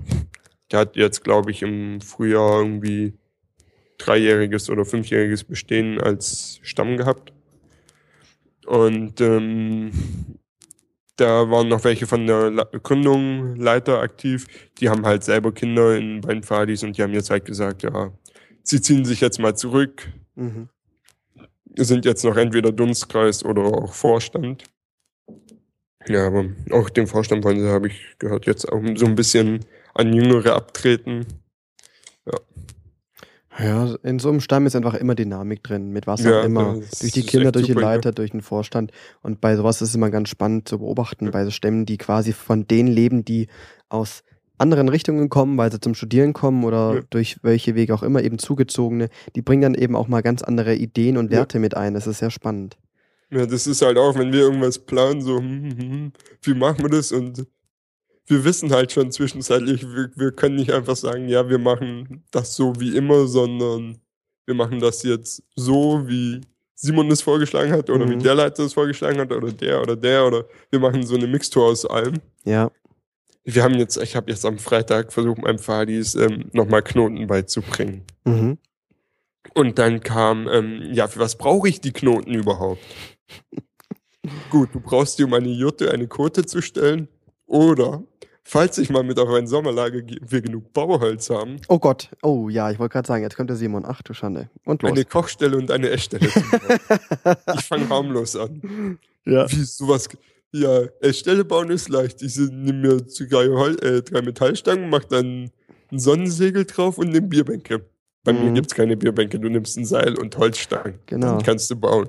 Die sollen mal auf die Homepage gucken vom, äh, vom, äh, äh, von Sigmaring, von den Bildern von unserem Sommerlager dieses Jahr. Ja. Mhm. Da habe ich dann auch gesagt, so Leute, das geht schon, ihr müsst bloß die Grundlagen dafür drauf haben. So ist es. Oh, hm, klingt irgendwie spannend. Ja. Ja. Es wird auf jeden Fall noch witzig. Mhm. Ja. Ist doch schön, dass man dann noch ähm, aktiv bleiben kann mit solchen Sachen. Mhm, auf jeden Fall. Weil man einfach so vernetzt ist, das ist toll. Ja. Und sich auch, finde ich jedenfalls, immer direkt versteht mit den Leuten. Ja, auf jeden Fall. Also. Es ist echt ein cooles, cooles Leiterteam, was wir so haben. Mhm. Von- Ja, so von allem irgendwie ein bisschen was dabei. Von jeder Verrücktheit sozusagen. Ja, vor allen Dingen, es ist halt, ich weiß nicht, ich glaube, davor waren schon eigentlich so ziemlich alle von uns irgendwie Leiter. Aber so halt auch aus komplett unterschiedlichen Stämmen. Also es gibt ja noch welche, die sind viel, also es gibt Leiter, die singen eigentlich nur bündische Lieder. Und halt so auch so von dem, wie sie ihr Lager gestalten. Okay, da habe ich das Gefühl, so mit auf Feuer kochen, das macht eigentlich keiner mehr. Oh, schade. Ja, ich habe auch zu meinen Kindern gesagt, wenn wir auf den Hike gehen, wir nehmen keinen Tranja, also keinen so Benzin, Spiritus, whatever Brenner mit. Nee. Hm. Wir nehmen drei Heringe, einen, Topfsack und einen Topf mit und Schmierseife und Ja, auf geht's. Richtig. Darauf kann man super kochen und es schmeckt sogar. Äh. Wir haben Mhm. jetzt äh, die letzten ähm, zwei, äh, die letzten drei Jahre, also Moment mal, 2011 haben wir das letzte Mal auf Feuer gekocht gehabt. Ja, stimmt, da haben wir es 2012 versucht, da war Holz ja immer so nass. in Wessernol. Äh, Kannersteg. Ach ja, stimmt, Kandersteg. Ja, genau, das war da. Ja, da war ich nicht dabei, stimmt. Ähm, Ja, da war ich in in Schweden. Schweden, genau. Ähm, Allerdings, was mir bei Schweden einfällt, ich habe ähm, ja neulich hier einen Schwimmkurs mit den Pfadfindern gemacht. Und ähm, da habe ich einen getroffen, der dich in Schweden kennengelernt hat. der mich in Schweden kennengelernt hat. Ja, aber ich weiß nicht mehr, wie er hieß. In, Der in kommt, glaube ich, aus Mainz. aus Mainz. Ah, ähm, Alex. Ja, keine Ahnung. Alex Fand, Berg. fand ich auf jeden Fall witzig. Irgendwie ging es halt um, wo ich herkomme. Ja, ja. hier. Äh, Zwischen Stuttgart und Bodensee so, mhm, mhm, ja, wie heißt der Ort? Sag mal, ha, warte mal, da kenne ich den Faden. Es geht mir jetzt ab. Ja, das kann gut sein. Das wird der Alex gewesen sein von der Diözese Mainz, der Vorsitzende. Nee, ich glaube, das war nicht der Vorsitzende, das Nö. war ein, war ein Leiter. Er war, ach, warte mal, da kam noch, ach, warte mal, aus Mainz kamen viele. Da war noch der Patrick und der Tobias. Ey, keine. Ahnung, wie der hieß. Ja, wie du auch sagen. Mein Namensgedächtnis ist wie Schwamm, außerdem ist ja schon wieder ewig her. Okay, ich muss mal eine Umfrage starten. Wer ist da gerade äh, mit dem Simon unterwegs gewesen? Wer hat deinen Schwimmkurs gemacht? ja, genau, ja, die Frage, wer hat einen Schwimmkurs gemacht? Genau. Ja, Ein Ja. Rettungsschwimmkurs, damit das hier nicht ganz so armselig aussieht. ja, Wir haben schön. jetzt die, äh, die bronzene, äh, die, die grüne Seekuhlenbronze bekommen. Die was bitte? Die grüne Seekuhlenbronze. Okay. Habt ja Das war halt ähm, von der Pfadi-Stufe wurde das angeboten, Rettungsschwimmkurs für einen bronzenen Rettungsschwimmer. Und ähm, irgendwie haben wir halt unsere Leiterrunde erzählt, weil wir früher gehen mussten beim Köln, ja, wir gehen auf einen Schwimmkurs. Mhm. Haha, kam von irgendjemand, haha, machte die Seekuh oder was? Ach so, okay. Das haben wir dann halt da irgendwie spontan weiterentwickelt und dann hat dann noch jemand ein, ein Abzeichen dafür daheim entworfen und das ist jetzt die grüne Seekuhlenbronze. Sehr Kommt cool. jetzt auch auf die Kluft, wenn Natürlich. die Aufnäher da sind. Gut. Ja, Schön. auf jeden Fall. Ne, wegen Feuer auf Feuer kochen haben wir 2010 jetzt dieses Jahr es endlich wieder geschafft, mal wieder auf Feuer zu kochen. Und da war das Feedback von Kiddies einfach, also ich, auch von meinen Pfadis, äh, ich bin der Pfadileiter in Sigmaring jetzt, ähm, dass die es einfach total vermisst haben. Die haben Ja, jetzt echt es ist gemerkt, halt einfach, wenn du es mal gewohnt bist, ja, die haben das zuletzt als Grad Jupfi oder noch Wölfling gemacht. ja, das ist halt Und jetzt, jetzt wieder Pfadi-Stufe und die konnten wieder selber kochen auf Feuer und das ist einfach toll. Und da findet jeder seine richtig stolz Aufgaben. bin ich auf dich, Fabi, wenn du wieder einführst, dass man dreimal am Tag Feuer machen muss. Zum Ja. Spülwasser warm machen. Ja, ja, wir sind bei, ja, tatsächlich, das haben wir dieses Jahr nicht machen müssen. Da hatten Nee, wir das, unser ich weiß nicht, wann wir das letzte Mal gemacht haben. Ich glaube in Rottweil. Also 2,6. Ja, das kann sehr gut sein. Ja. Da hatten wir auch ein entsprechendes Küchenteam, was äh, auf Ja, sowas so. auch Wert gelegt hat, dass es die Kiddies machen. Ja, ist, natürlich ist C1 ist ein Zeitfaktor, aber ich finde, es ist halt auch irgendwie so. Das war für mich Pfadfinderlager. Ja, Weniger Programm und dafür viel Feuer. musst- ich wollte gerade sagen, du musst immer abwägen, machst du halt Bespaßungsprogramm, so wie, jeden, wie jeder Jugendverein, oder du machst deine Besonderheiten in den Vordergrund, äh, Ja. die solche Sachen beinhalten. Ja. Musst du Ja. dir halt überlegen, was willst du, was wollen die Kinder. Ja, genau, absolut. Ja. Ja.